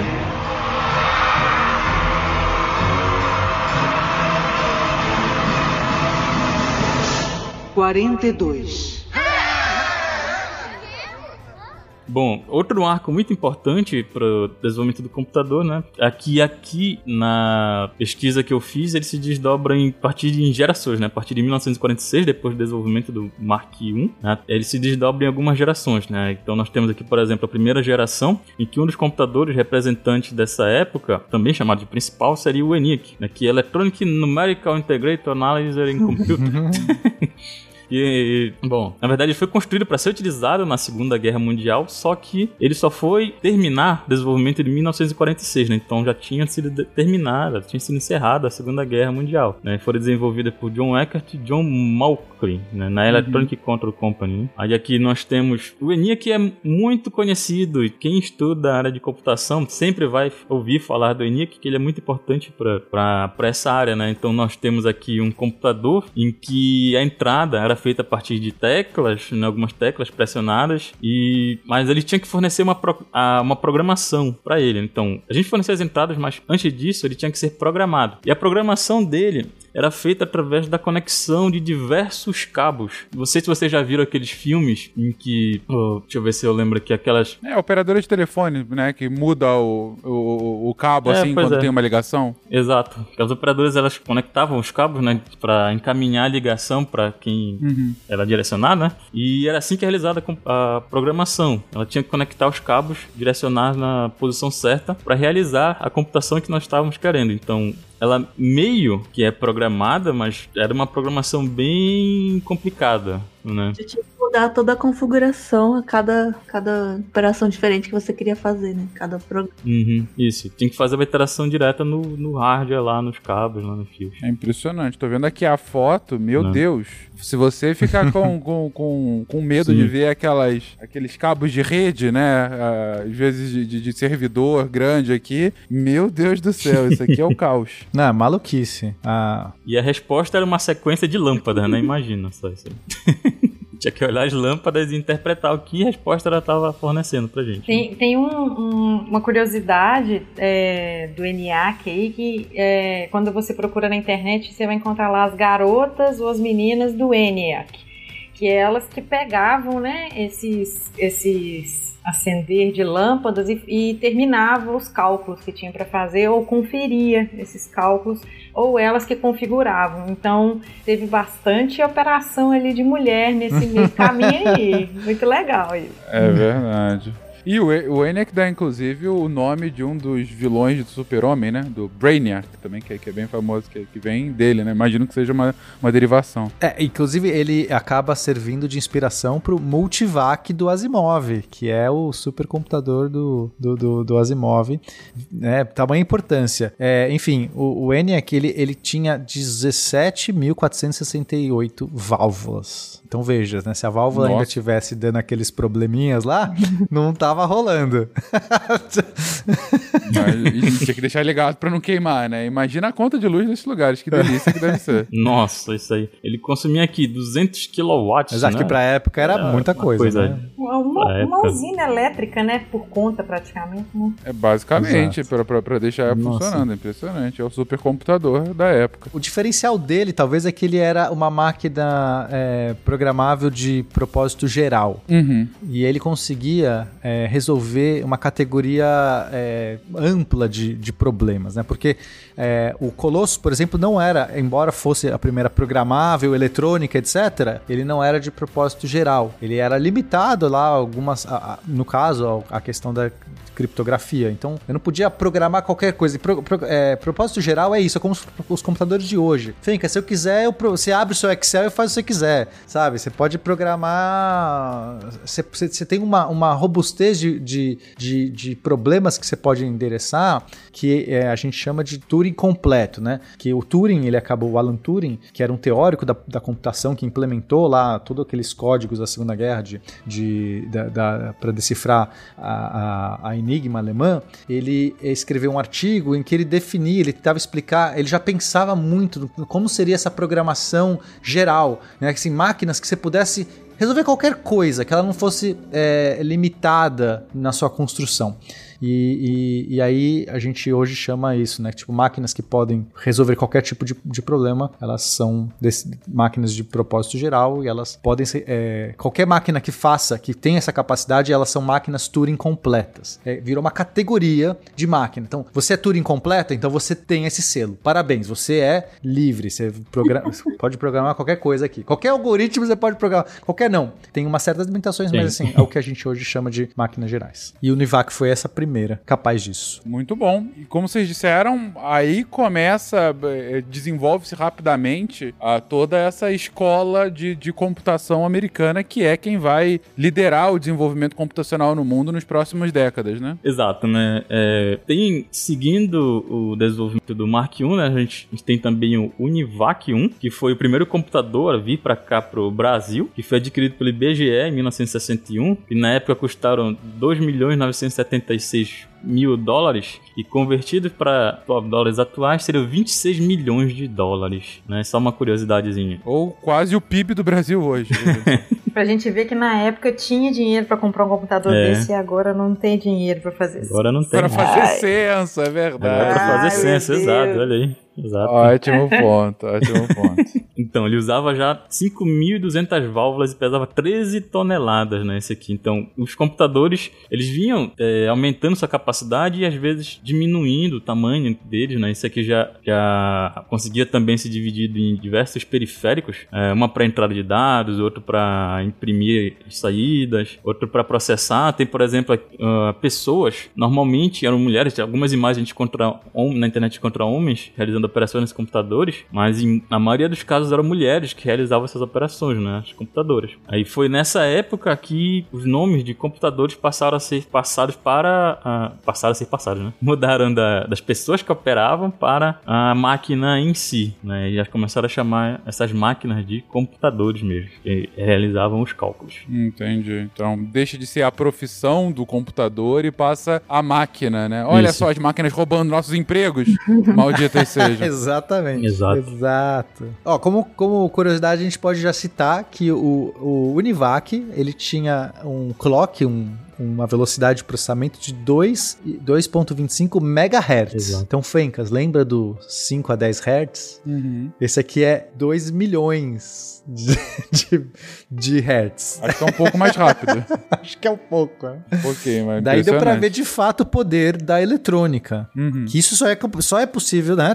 A gente tem que tirar componentes mecânicos. A mecânica não dá pra fazer tão rápido, quebra, não, não, não vai. Então, a vantagem das nossas válvulas lá, que era a invenção lá do atrás, agora se fez, realmente ganhou, ganhou a sua, o seu uso, né? Uhum. O grande salto aqui, eu acho que fica claro de fato, é, é do relé pra válvula, né? É Você tirar do, do eletromecânico pro, somente pro, pro eletrônico, né? Ah, que aí você consegue um, um ganho sensível. Pelo que você comentou, né, Pena? Qualquer máquina mecânica, você tem toda uma inércia para que de fato ela venha funcionar. É, você tem que vencer, sei lá, atrito e, e, cara, é, é- é outra lógica. Aqui não. Aqui você tá cada vez mais deixando o processo é, eletrônico, né? Deixando o processo sem qualquer tipo de necessidade, né? De, de movimentação de peças efetivamente, coisas do gênero, pra funcionar. E, e daí é, o, o céu é o limite, né? É, assim, a- as peças que andam são os elétrons. Os Uhum. elétrons têm uma inércia de elétrons, né? Que é tipo, muito.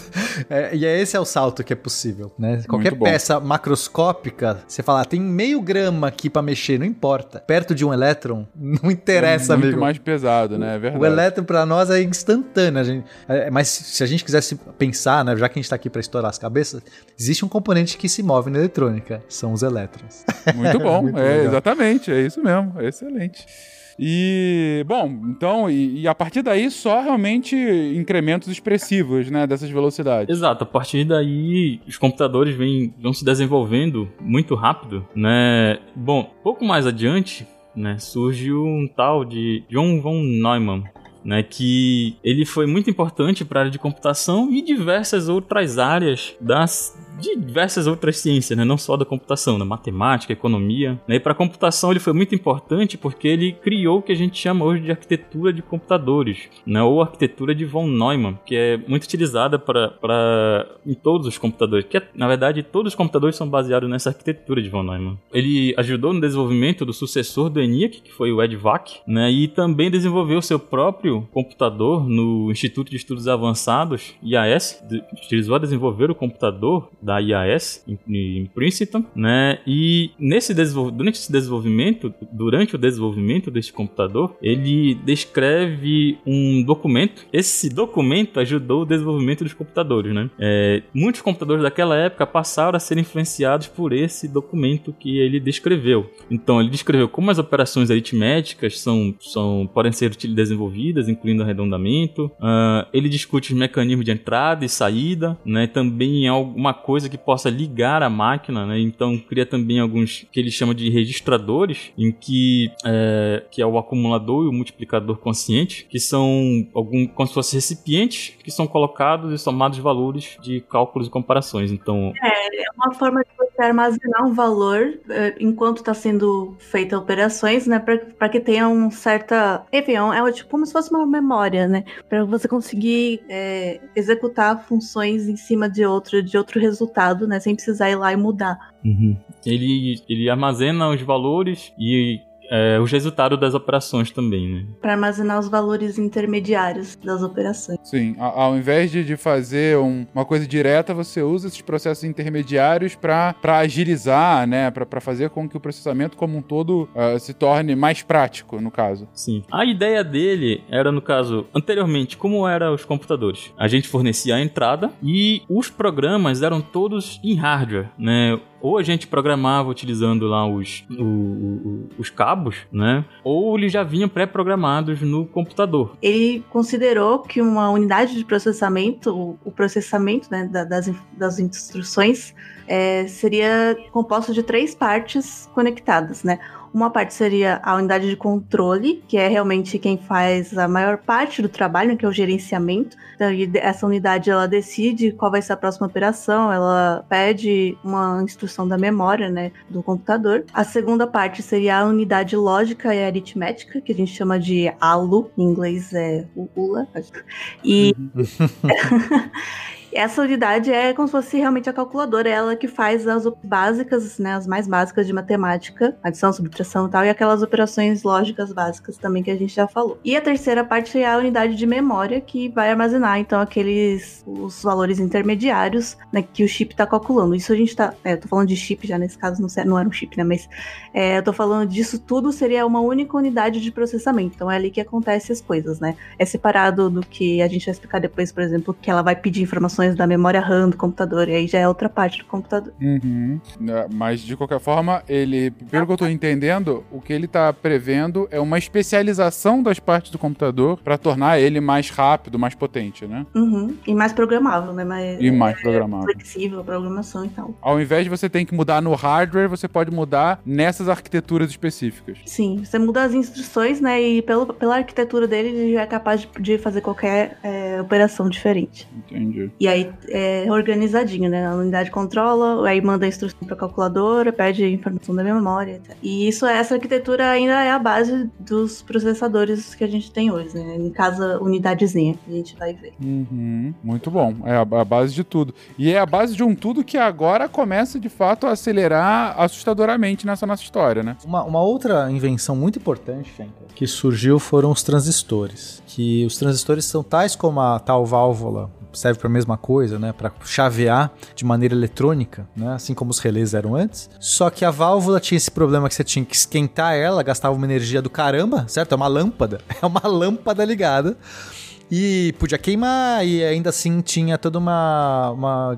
Ela não conseguia é, comutar numa velocidade tão alta, porque, enfim, tinha essa questão do, de esquentar. E o transistor usa semicondutor, que daí é menos ainda componentes desses mais complicados, não precisa esquentar. Então, ou seja, a eficiência, a miniaturização começou a aumentar. A gente começou a ver então os computadores. É, assim, embora o transistor, acho que ele é de 50. Não, aliás, o transistor em si é mais mais antigo, mas o, o, primeiro computador que usa transistor acho que é da década de 50, mas isso só vai, assim como a válvula demorou para engrenar, também é, os transistores levaram um certo tempo para começar a substituir os computadores valvulados. Mas isso aconteceu e, e quando aconteceu o crescimento foi ainda mais rápido. Uhum. E aí a gente vai ver, assim como a gente já viu lá os, os hertz, que no começo era 5 a 10 hertz, pulou para megahertz e estava crescendo, com os transistores isso vai acontecer ainda mais rápido. Então, a gente vai ter o Gordon Moore, que ele era um um, um engenheiro que trabalhava com, com computação. Ele, ele resolveu, né, em, em 1965, ele, ele resolveu pegar ali as observações que ele estava vendo da evolução dos computadores, que dava num ritmo muito alto, e ele falou que então é, ele esperava que é, ele viu que, que é um crescimento exponencial, que a cada é, um ano a dois anos o processamento, o número de transistores, na verdade o que ele falou era número de transistores, estava dobrando, então ele esperava que essa, essa regra se mantivesse, então ele enuncia ela com 18 meses, depois ele corrige para 24 meses, dois anos, depois ele corrige de novo, em 75 ele revisou e falou, não, é 18 meses.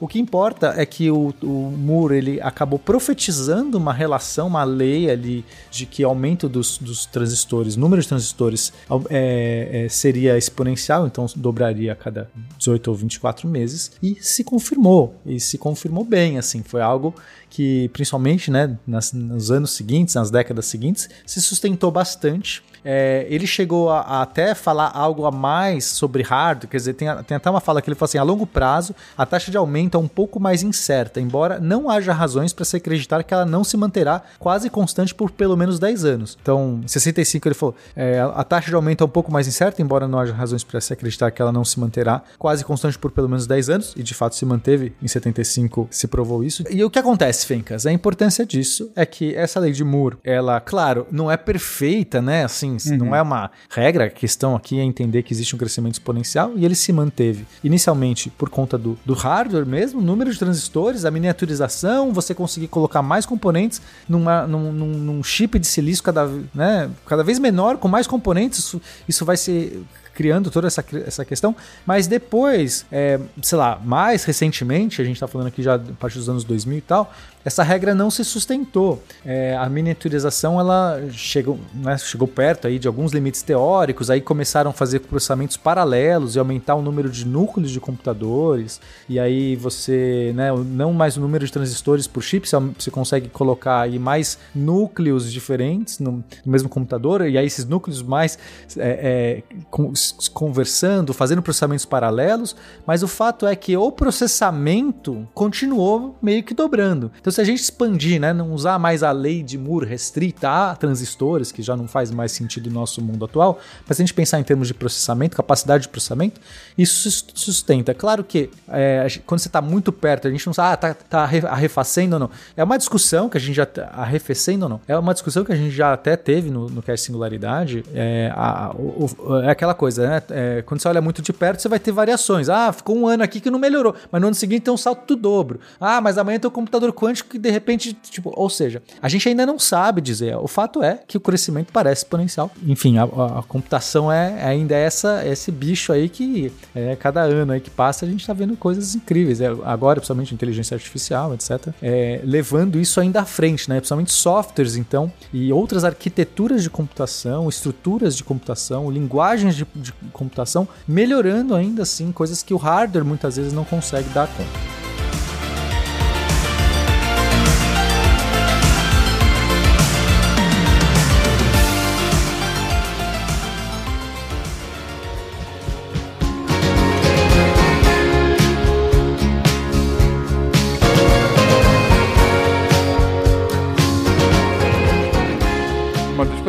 Mais interessante, de fato, Pena, o que você falou. Isso não é uma regra ou uma lei natural, né? Que ele observou de fato e eu vejo crescendo aqui transistores é, numa velocidade acelerada. Não, não é algo. É, ele viu uma tendência, né? Ele, ele começou a observar uma tendência de, uh, desse crescimento e falou: olha, consigo identificar isso. Se, é, aparentemente é uma regra e isso deve continuar por pelo menos uma década. E no começo assim, claro que não exatamente, mas durou aí pelo menos umas 4, 5 décadas de um crescimento mais ou menos nessa velocidade, né? Então, sim, a, sim até sim. hoje a gente fala mais ou menos da lei de Moore, né? Claro que hoje com várias ressalvas, né? Assim, ah, não é mais número de transistores, ou não é mais 18 meses, é 24 e tudo mais. Mas é um negócio que até hoje é lembrado para justamente comentar sobre o, o, avanço exponencial da computação, né? É, que a graça é que o Moore ele usou uma, uma, uma métrica muito. É, como ele foi o primeiro, talvez, a enunciar essa regra, ele colocou uma métrica específica a transistores,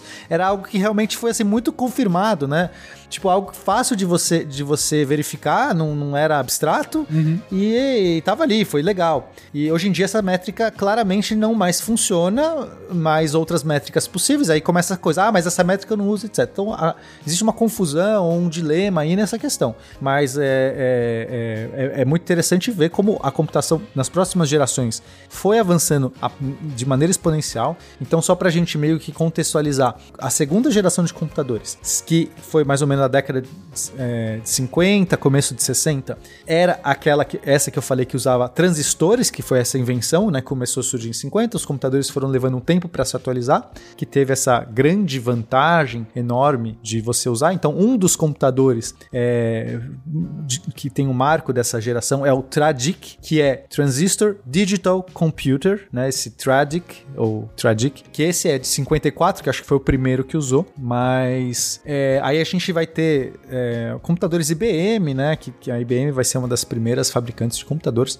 que, que vai fazer essas estações enormes, que vai investir pesado nisso, vão começar a usar. Aí tem vários modelos da IBM que vai usar esse tipo de, de coisa, mas aí a gente avança para a próxima geração, que é a partir de 64 até por volta de 70, uma geração até curta, né? Algo interessante de se falar nessa segunda geração é que com o desenvolvimento dos transistores, eles começaram a miniaturizar os computadores, né? Então os computadores foram ficando cada vez menores, né? O Tradic, por exemplo, ele já é bem menor, já dá para ser utilizado por bem poucas pessoas, não, sei lá, dezenas de pessoas, como o, Uni- o Univac, por exemplo, mas já algumas pessoas já conseguiam trabalhar no Tradic, né? E, bom, e, ah, nessa época também surge o PDP, que é o computador que foi utilizado para criar o primeiro jogo da história, né? O, o, o Space War do Steve Russell. E ele já era um computador em que uma pessoa conseguia trabalhar sentado numa mesa, assim, trabalhando, programando, né? Tinha- uma telinha, assim, para ele conseguir interagir, né? Então, os computadores, a partir do desenvolvimento do transistor, os computadores conseguiram já começaram a serem miniaturizados, né? Isso que é interessante nessa, nessa geração. A próxima geração, que seria essa terceira, é, já tem uma nova, uma outra inovação, que seria a- o desenvolvimento de circuitos integrados.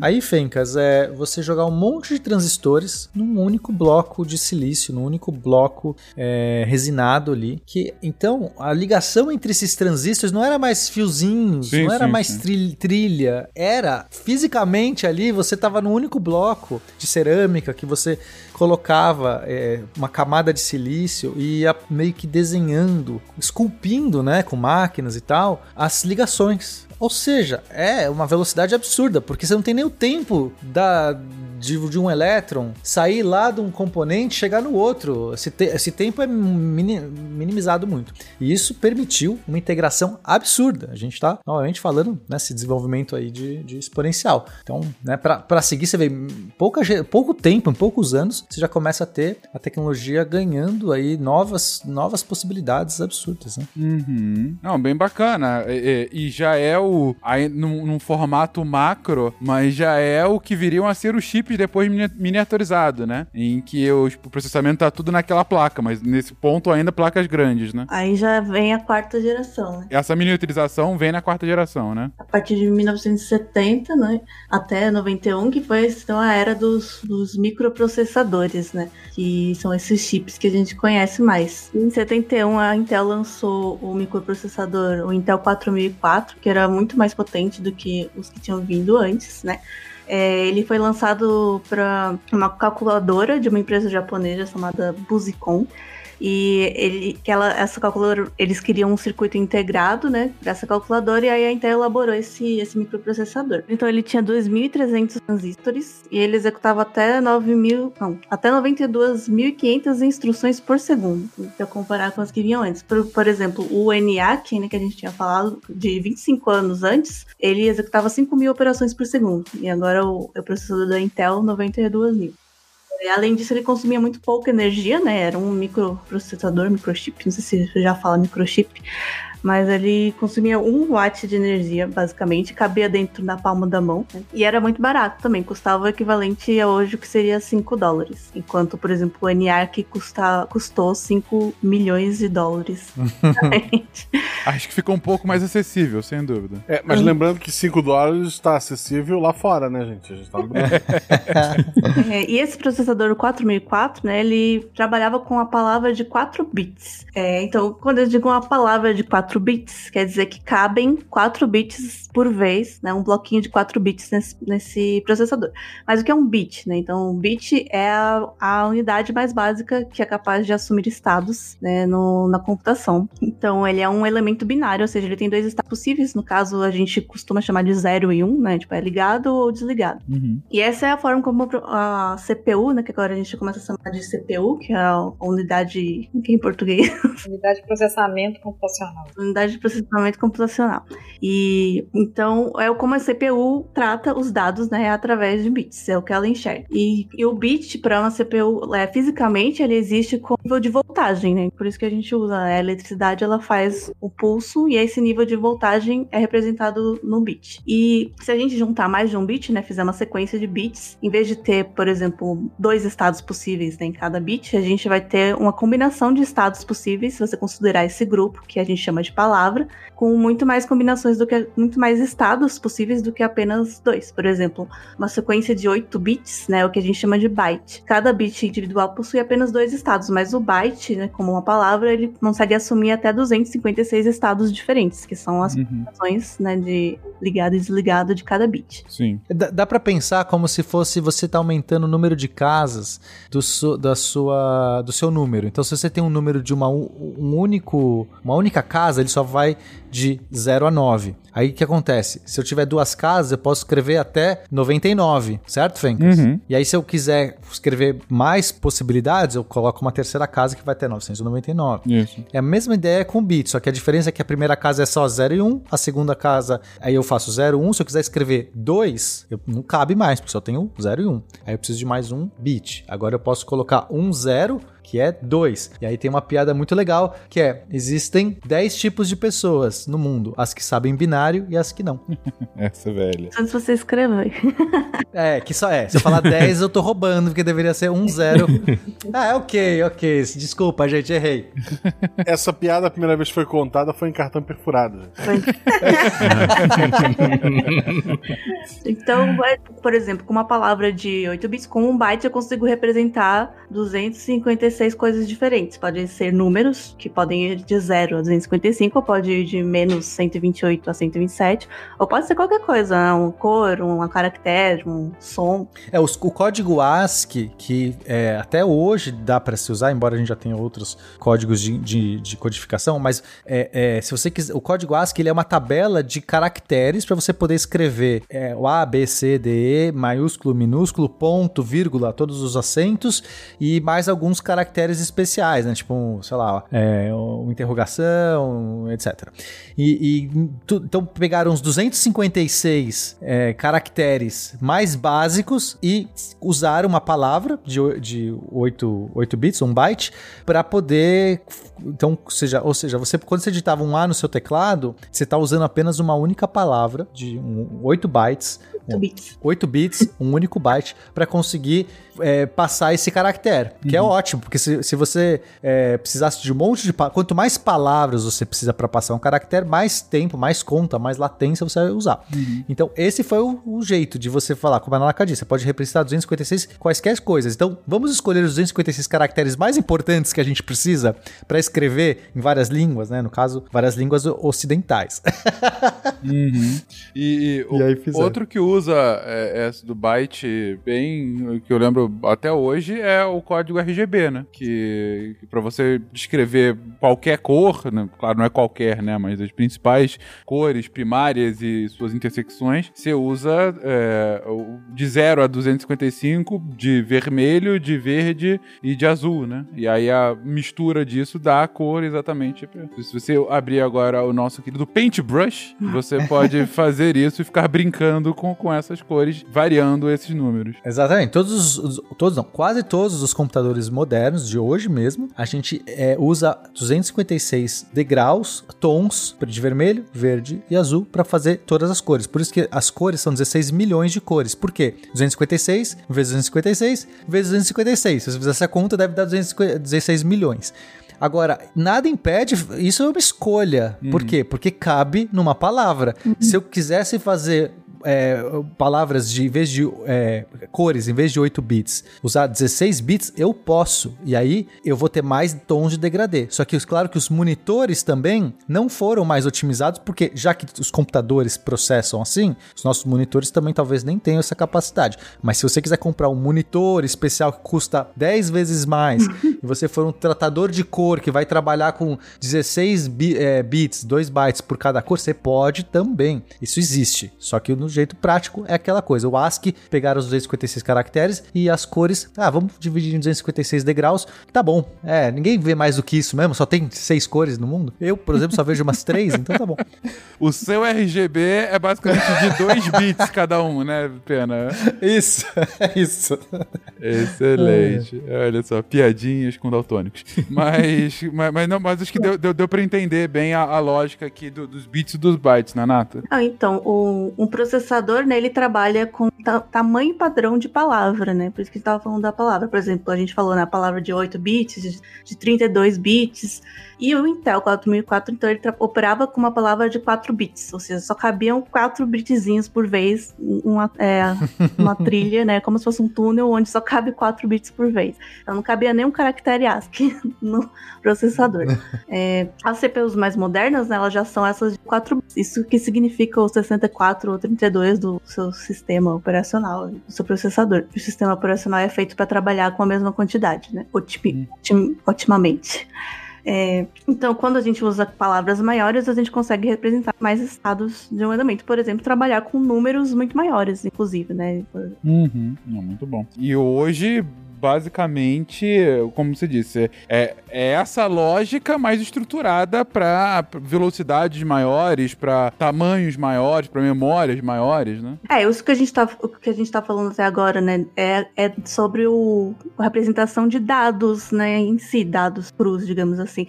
Mas, na verdade, o, o tchararam da, de uma CPU, né, o que Tchararã. mesmo, é, é a instrução, né, ela recebe, ela tem que fazer uma operação em cima desses dados, né. Sim. E uma instrução, ela nada mais é também que uma palavra, uma combinação de bits que tem um. é, que a CPU sabe, que ela entende que tem que fazer aquela instrução. É como se fosse um dicionário, né? Que tem lá o, qual é a operação, tipo, a somar. Somar é 10100001. Tá? Isso aqui significa somar. Então, esses, esse conjunto de instruções pré-definidas, que a gente chama Uhum. de conjunto de instruções da CPU. É, então, cada CPU já tem esse conjunto, né? Tem a- o clássico, né? Tem as, as- tabela clássica de instruções. E aí, conforme for modernizando, foram criadas algumas arquiteturas que têm um conjunto de instruções maior, mais complexo, ou não, dependendo da otimização que se quer. Uhum. Inclusive, as tabelas normalmente a gente tem assim, qual é a instrução, tem o código que vai para CPU, que é o esse conjunto essa palavra binária, né? Uhum. É, e tem o código ASCII, que é ASCII não, a Assembly, que é isso aí é a linguagem Assembly, que é a mais básica, que é um pouco já, a mais básica que é para humanos, né? Apesar de não parecer.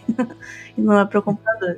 É Que é uma linguagem que vai no código quase que binário mesmo, né? Pra programar. É, na verdade, é para programar, a gente usa essas, essas palavras, né, abreviações que não são em binário, elas são tipo, ah, somar é uma Sim, sequência sim, sim. três letras e tal.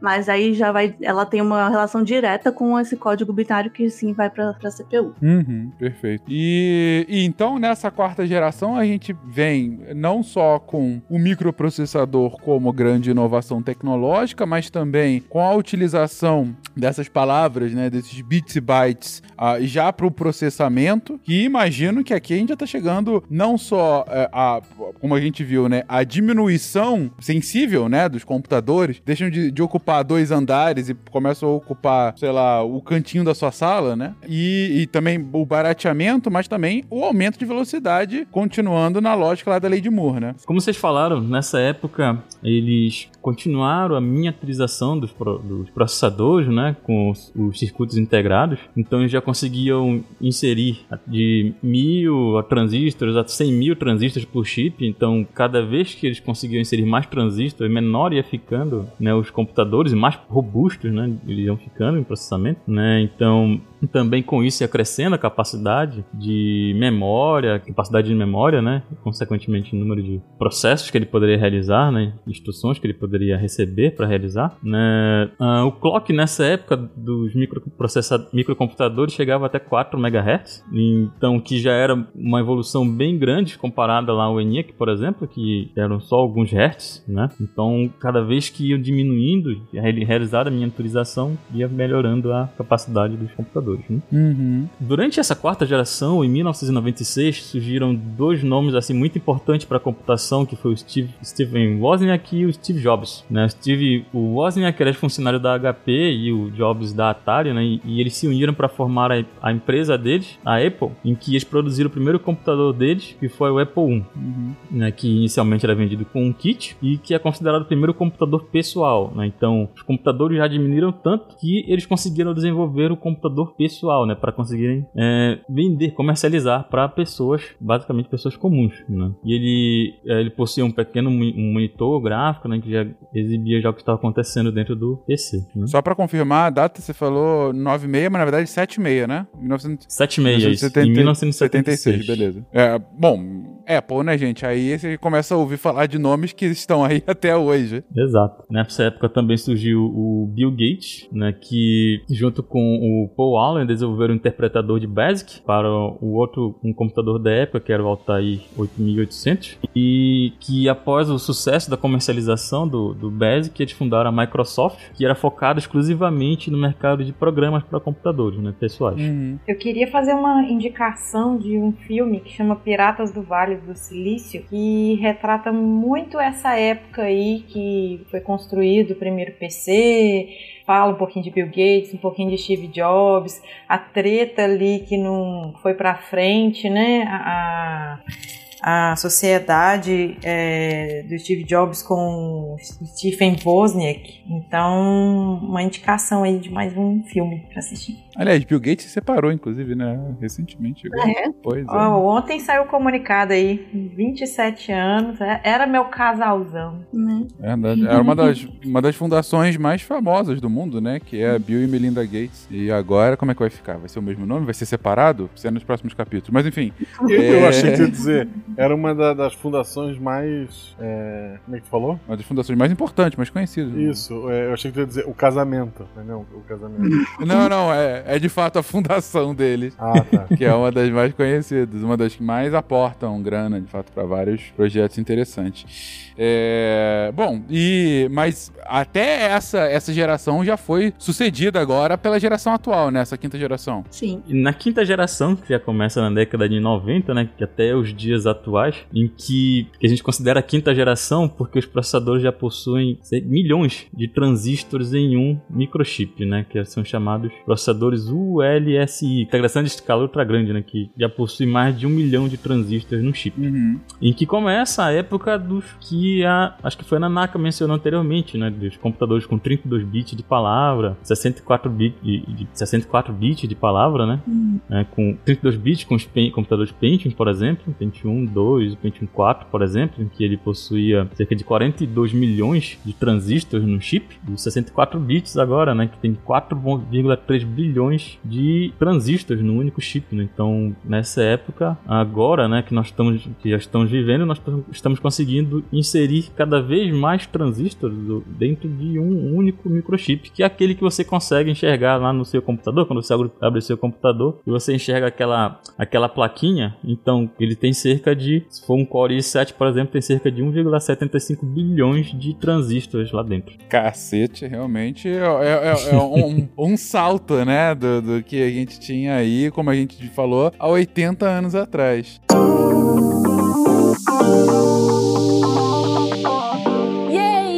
só, invadiu o espaço do episódio. eu vim aqui trazer um momentinho Cambly para vocês. Olha só, eu prometi semana passada que a gente ia começar um novo formato aqui no Cambly. Então, eu vou trazer professores que vão falar em inglês com vocês, eu vou traduzir depois, mas eles vão conversar em inglês rapidinho sobre o tema da semana. E hoje eu trouxe o Philip, ele é um professor de Liverpool, muito, muito gente boa, que eu conheci essa semana, e ele é um programador que adora é, ficção científica, que adora ciências, que adora uh, saber aí de computação quântica. E eu trouxe aqui, eu convidei para falar um pouquinho sobre o tema da semana. E eu quero convidar vocês, ouvintes, também, se vocês curtirem o Philip, a conhecer lá o perfil dele no Cambly. Olha só, se você quiser, o link vai estar aí no post com o, o perfil dele. E se você quiser saber mais sobre o tema de hoje, é só entrar lá, tá bom? Vamos ouvir o que, que o Phil tem a dizer. Oh, the best quote I heard about quantum mechanics is that if you think you understand quantum mechanics, you don't understand quantum mechanics. um, and I think to a lesser degree, quantum computing is the same. Um, you talk to different people and they have different ideas. Um, there's already been experiments with quantum computing where they've been able to and I, am quite critical of science journals, not science journals, sorry, um, science media, um, mm-hmm. because a lot of the time a quantum processor or there'll be a breakthrough of a quantum computer and they'll make out that it's the information's gone, you know, a big, they, have transferred that over there, like from Star Trek, um, but it hasn't happened. Um, so yeah, I'm, I'm I'm big into quantum computing, reading about it, and I do not understand it. Então, se você ainda não tá tão afiado e não entendeu o que o Phil falou, mas tá tudo certo, porque uma hora você vai entender o ele te ajuda. se eu entendi, você vai entender. Basicamente, assim, eu vou dar um resumo. Ele diz que, como na mecânica quântica, a gente acha que entende as coisas, mas não entende. Provavelmente o processamento quântico é mais ou menos parecido aí, a computação quântica. Quanto mais você acha que você sabe, talvez você não saiba tanto assim. É, ele critica um pouquinho a mídia, né? A mídia da ciência muito exagerada aí, que fala que a, o processamento quântico vai ser tipo Star Trek, que você vai pegar uma coisa daqui e vai colocar para lá e uau! É, enfim, quem sabe um dia, né? Lembrando ainda que o Cambly está sorteando 5 anuidades. Olha só, é um ano inteirinho de aulas grátis, com aulas duas vezes por semana, 30 minutos por dia. Então entra no link da descrição do episódio, coloca o seu e-mail e você automaticamente já está concorrendo. Sério, fácil assim. E claro, se você quiser saber se você gosta do Cambly, né, aquela parada que eu sempre digo, você pode testar fazendo uma aula teste aí usando o nosso cupom SciCast 1 ano. Demorou, né? Então corre lá e vamos voltar para o episódio.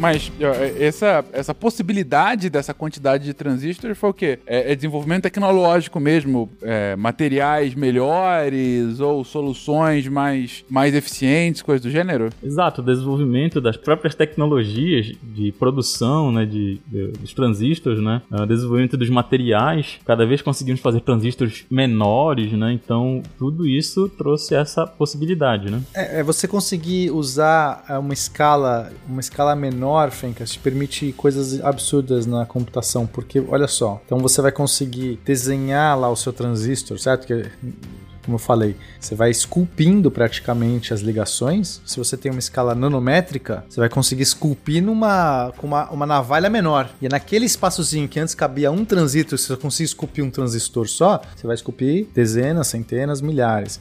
Agora, quando você diminui também, você precisa de menos energia. Primeiro esquenta menos, porque essas coisas estão gastando menos elétrons, precisam correr ali para fazer o efeito, porque essas coisas são tão pequenas que qualquer, né, um pouquinho de diferença ali já faz correr o que você precisa para chavear. Então você precisa de menos energia, menos espaço. Então essas coisas todas vão, vão se acelerando. Conforme você vai ganhando, aí é, o que é interessante é que computadores melhores estão usados para projetar máquinas melhores para fazer computadores melhores.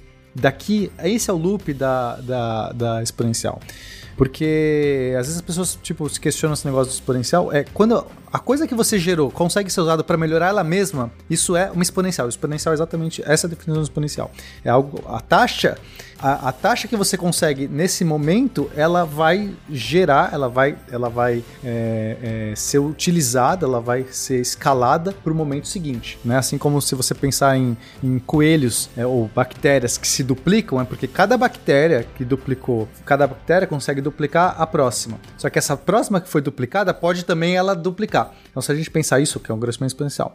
Então, esse é o grande poder. E assim, é, a gente foi vendo saltos, a gente pensar, sei lá, em frequência de processamento que lá os PCs de 1989 tinham 50 MHz, depois de 93 166 MHz, 97 lá o Pentium 2 300 MHz e aí em 2000 o Pentium 4 1.8 GHz. Então, todas essas métricas que a gente vai vendo, por que, que você pode aumentar mais a frequência? Porque a gente tem uma, um, um transistor muito menor e aí eu preciso eu, o, os elétrons que eu preciso para correr ali, uhum. eu posso chavear muito mais rápido porque eles conseguem chegar e voltar, enfim, né, fazer o, a tarefa do que se eles tivessem que andar espaços maiores. É, a explicação é bem lógica, né? Se eu tô diminuindo cada vez mais, eles, eles tomam menos tempo para ir de um lado pro outro, então conseguem ser mais rápido no que eu preciso que eles sejam rápidos, né? E, e, e isso é impressionante, né, gente? A gente tava comentando aí, pô, uma conta de mais levando 3 a 5 segundos para ser feita. Eu hoje fico irritado quando o Windows demora mais de 5 minutos, segundos para iniciar,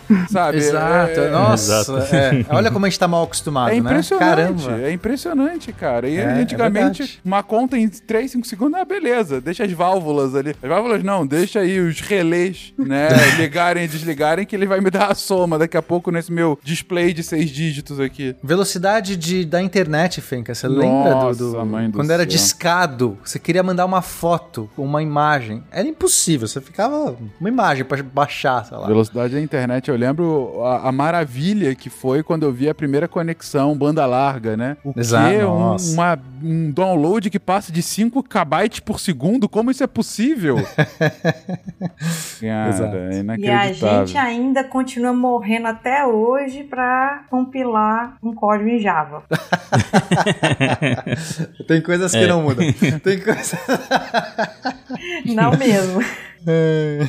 E, e, a gente ainda tá, então, nessa, nessa quinta geração, né? Não, não, não teve nenhuma quebra ainda de paradigma para entrar uma nova geração ou coisa assim. Ou sei, ou a gente já tá se dirigindo a, a essa quebra. É, é difícil falar. Bom, eu vou falar por mim, tá, gente? Tipo, porque, novamente, essa já é uma área talvez mais, é, né? Que, é, que, é isso, controvérsia. Porque é, é, quando você tá fazendo parte do processo, é muito difícil você estipular onde começa onde termina, né? É, normalmente você, começa a nomear isso depois alguns anos que passou e você vê a, a, em retrospectiva. Aí você consegue falar, ah, aqui teve. Mas para mim, a gente já tá passando disso sim, principalmente com a questão dos processamentos paralelos. Então hoje é muito comum a gente tá falando de vários núcleos é, paralelos no computador, até vários processadores conseguindo conversar e, e principalmente as GPUs, que são as unidades de, de gráficas, né, as placas de vídeo, as famosas placas de, fi, de vídeo, que por muito tempo a tarefa delas era jogue para mim o que está acontecendo no computador na tela, né? Num joguinho, joga eh, na minha tela o que o está acontecendo, é, renderize esse, esse, esses polígonos na minha tela, seja lá o que for. Hoje em dia, é, pela possibilidade que essas coisas são é, otimizadas para fazer um processamento paralelo, porque para você jogar na tela, você, você tem lá um monte de. Eu posso fazer os polígonos, né?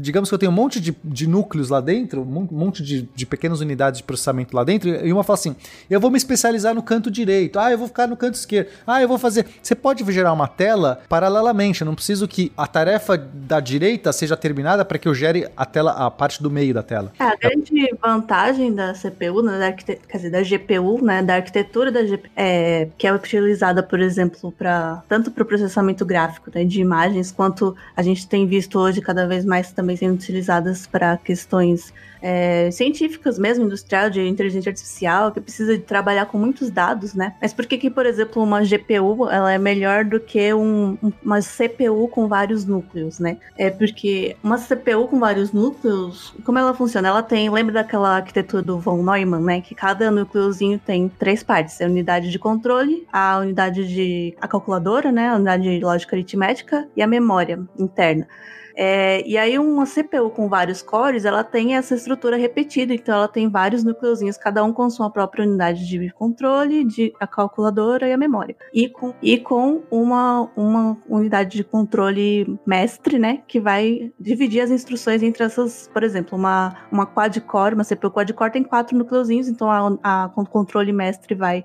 é, dividir as, as instruções entre as, os quatro núcleos, e também tem uma memória mestre interna que vai ficar com, com as informações que esses quatro núcleos estão passando. Só que uma CPU, ela, ela executa uma instrução em cada é, calculadora, em cada núcleo. Já a GPU, unidade gráfica, qual é a diferença? Em cada núcleo dela, ela também pode ter quantos núcleos for. Em cada núcleo dela, ela tem muitas unidades de calculadora para uma unidade de controle. Então, ela tem muitas dessas unidades aritméticas lógicas, por exemplo, tem uma unidade de controle, uma unidade de memória e 16 unidades aritméticas lógicas dentro de um núcleo da GPU. Só que qual que é o, o a diferença disso? É que, como ela só tem uma unidade, uma unidade de controle para essas 16 calculadoras dentro do núcleo, ela só pode dar uma instrução que as 16 calculadoras vão executar exatamente a mesma instrução. Então, a vantagem da GPU, ela trabalha trabalhar com uma quantidade enorme de dados em que ela vai dar a mesma instrução, vai fazer exatamente o mesmo processamento para todos os dados. Por exemplo, renderizar vários pixels numa tela, ou fazer tratamento de, é, de big data, né, de inteligência artificial, treinamento machine learning, etc. Porque você vai passar a diferença é a quantidade de dados que você vai executar a operação e não a quantidade de operações. E também, uhum. só acrescentando aí, é, mineração de criptomoedas também tem sido usado na GPU. Sempre. Se tem, alguma, se tem algum espaço, hoje a galera tá, tá, tá, tá minerando, né? Até porque criptomoeda tá valendo uma baba. Por enquanto, não invistam sempre. Polêmica. Mas, mas peraí, baba é bastante ou é pouco? Porque bastante. De baba, Depende de quem tá babando. Diabo.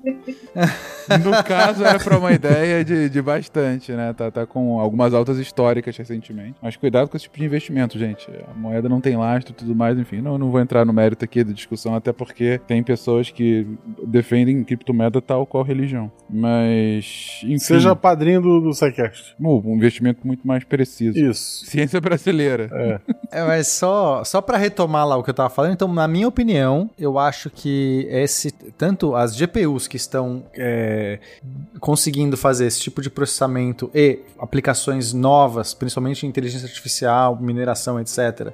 E tanto quanto a criação de vários tipos de núcleo dentro dos processadores, eu encaro como já uma nova geração, já uma ruptura com simplesmente a ideia da quinta geração. Uhum. Só para talvez para concluir, hoje, é, como a gente está falando aqui de hardware, mas dá um, um, posicionamento só com relação ao, ao que se preocupa com o desenvolvimento de software para aproveitar ao máximo é, é, a performance né, que a gente tem hoje dos computadores. Então, assim, o que, que a gente preocupa com questão de arquitetura, de boas práticas de programação, para a gente conseguir é, aproveitar ainda mais a, a, o que a gente tem né, do físico. Uhum. O seu ponto é, Naninha, que é, avançou-se tanto na questão do hardware que agora é necessário, uh, uh, de fato, que a gente consiga utilizar todo esse potencial que a gente tem nas mãos, né? É, não, e a gente conseguir é, de forma eficiente trabalhar uhum. isso. Então, uh, os preceitos que a gente trabalha muito é de aproveitar muito mesmo a capacidade é, dos computadores. Hoje em dia a gente tem uma preocupação muito maior também é, a gente tem algumas, algumas nomenclaturas, né, que vai ser mobile ou mobile first. Então, hoje, o que a gente puder aproveitar de, de, de trabalhos em nuvem para ter um, um cálculo mais robusto e deixar menos coisas, por exemplo, num num celular ou num tablet, porque a gente consegue fazer o que a gente chama de computação distribuída, colocar é, cálculos acontecendo em diversos lugares físicos, né? E não necessariamente num, num componente único, né? Como, como um um celular, né? Que hoje em dia o celular processa muito mais que o ENIAC que tá aqui na palma da mão da gente. Sem dúvida. Bom, a calculadora processava mais que o ENIAC, né? Antes do celular. É. Mas, mas sim, sem dúvida, a gente tem aqui. Cara, eu, assim, a evolução de, de, de- celular é um negócio inacreditável, né? É um negócio que em 10 anos, você vê filme de 10 anos atrás, é outro tipo de máquina. Você tinha poucas ainda de touch, por exemplo, ainda tinha muita tecla e tudo mais, eram, eram absolutamente distintos. É, a- o que a década de 2010 deu um salto, né? Salto quântico, como falam, né? Com relação a, a, a Sim. celulares.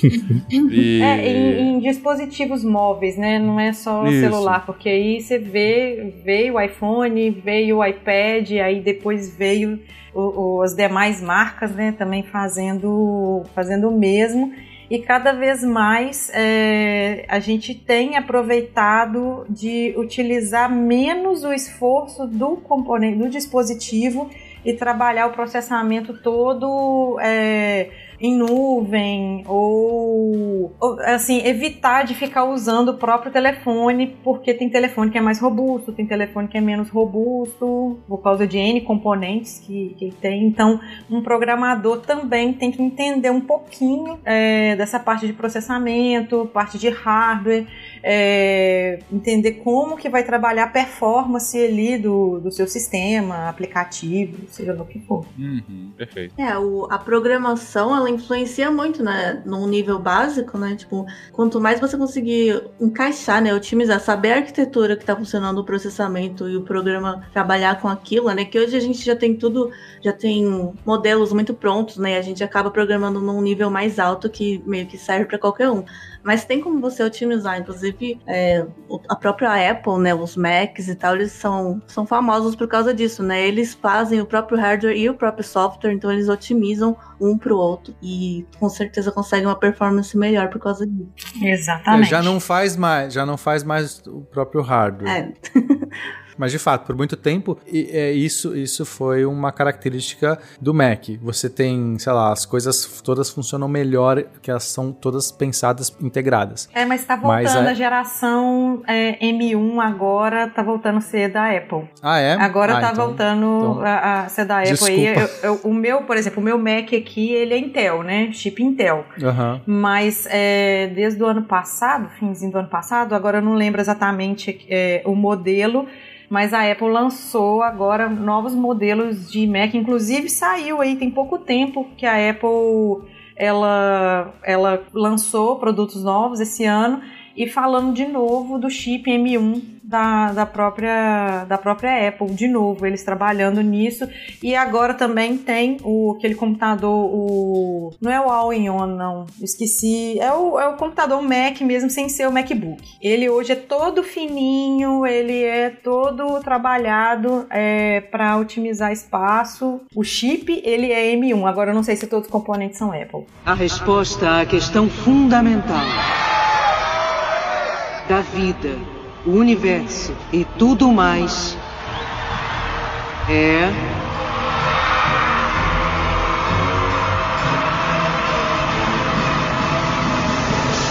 Quarenta e dois. Gente, então é isso. A gente fez aqui um, um histórico, né, do, sobre o processamento computacional. Bem histórico mesmo. Começamos ali do ábaco até ó, o que a gente tem aqui hoje. do- claro, começou dos com- dedos. dos dedos, antes disso, né? É verdade. Dos dedos ao que temos aqui hoje. Claro, com uma evolução, ah, com, com um foco bastante grande com a, a computação é, contemporânea, né? E como que a gente chega de fato a, a- ao que a gente tem, né? Que a gente entende hoje é, do, do computador e de outros dispositivos eletrônicos.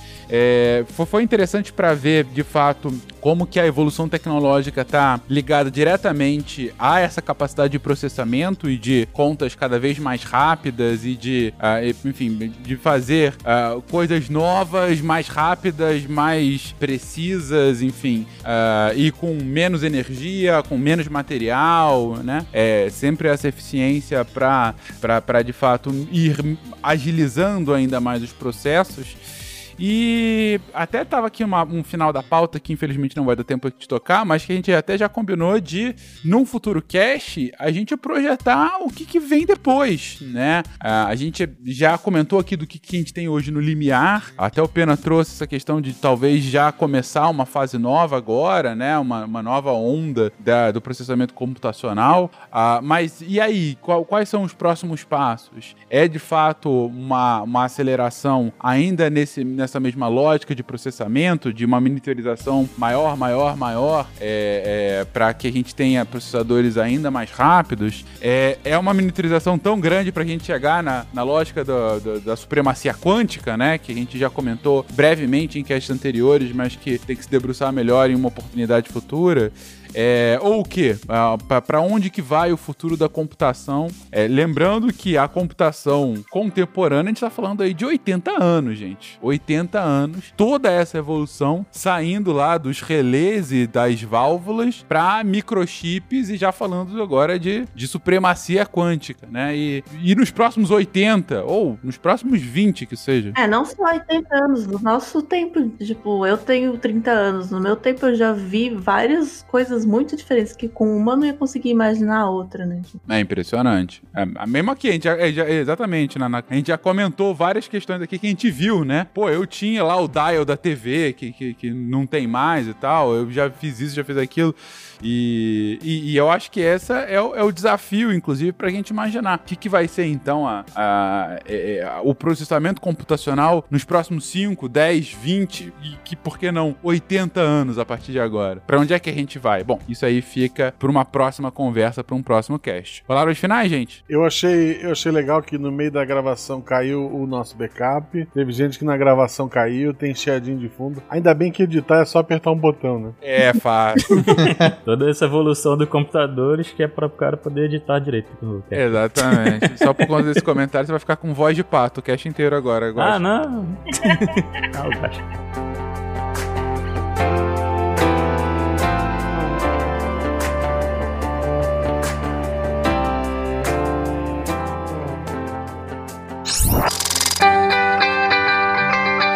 Quem lê os textos da semana põe o dedo aqui, que já vai fechar. Eu li! Que maravilha, anime. O que, que você achou? Tá muito bom, como sempre. Vamos lá. Segunda, teve texto Inteligência Artificial, PP, Robôs e Sapos, do Igor Alcântara. É um espinha e ele transformou em texto. Tá muito bom. Esse texto tá muito bom, gente. Muito bom mesmo. Terça-feira teve ah, texto da Gláucia Souza, maravilhosa, dando continuidade à série de textos Lugar de Mulher é na Ciência, que tá excelente, excelente, imperdível. Ah, Quarta-feira.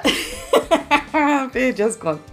Quarta-feira saiu o texto da Gabi Avelino, nossa geógrafa maravilhosa, também transformando um spin em texto, falando do panorama do mercado de trabalho brasileiro de geotecnologias. Na quinta, Deixa eu falar também um pouquinho. Na quinta, teve texto do Tiago Protespinato, é a continuidade da Hannah Arendt lá que ele tá fazendo, né? O totalitarismo em Hannah Arendt, apontamentos atuais de uma obra do passado, parte 2 de 3. É isso, gente. Thiago é incrível, incrível. Já falei dessa série dele que tá maravilhosa, então não percam, cliquem lá. E na sexta a gente teve texto da mais maravilha incrível de todas, que é a Dani Almeida. Ela escreveu sobre o vício em internet. Teria a trollagem ido longe demais? Eu ri alto lendo esse texto. Então, vale muito a pena. Corram lá, todos esses textos vocês encontram em www.deviante.com.br. Aqui é a Debbie Cabral, editora do portal Apagando a Luz da Torre Deviante. Ei, vai falar que a gente quer redator, não? A gente tá querendo redator, pessoas. Pessoal aí que dá de humanas, mulheres, por favor, cientistas, mulheres, venham trabalhar com a gente de voluntário. É muito bom, a parte de texto aqui a gente aprende muita coisa. Vem, vem, vem trabalhar com a gente. É isso. Então pronto, mulheres, venham escrever pro Deviante. É isso, gente. Agora eu vou apagar a luz da Torre Deviante. Um beijo. Este programa foi produzido por Mentes Deviantes. deviante.com.br Este programa foi editado por Tapcast. Edições e Produções de Podcast.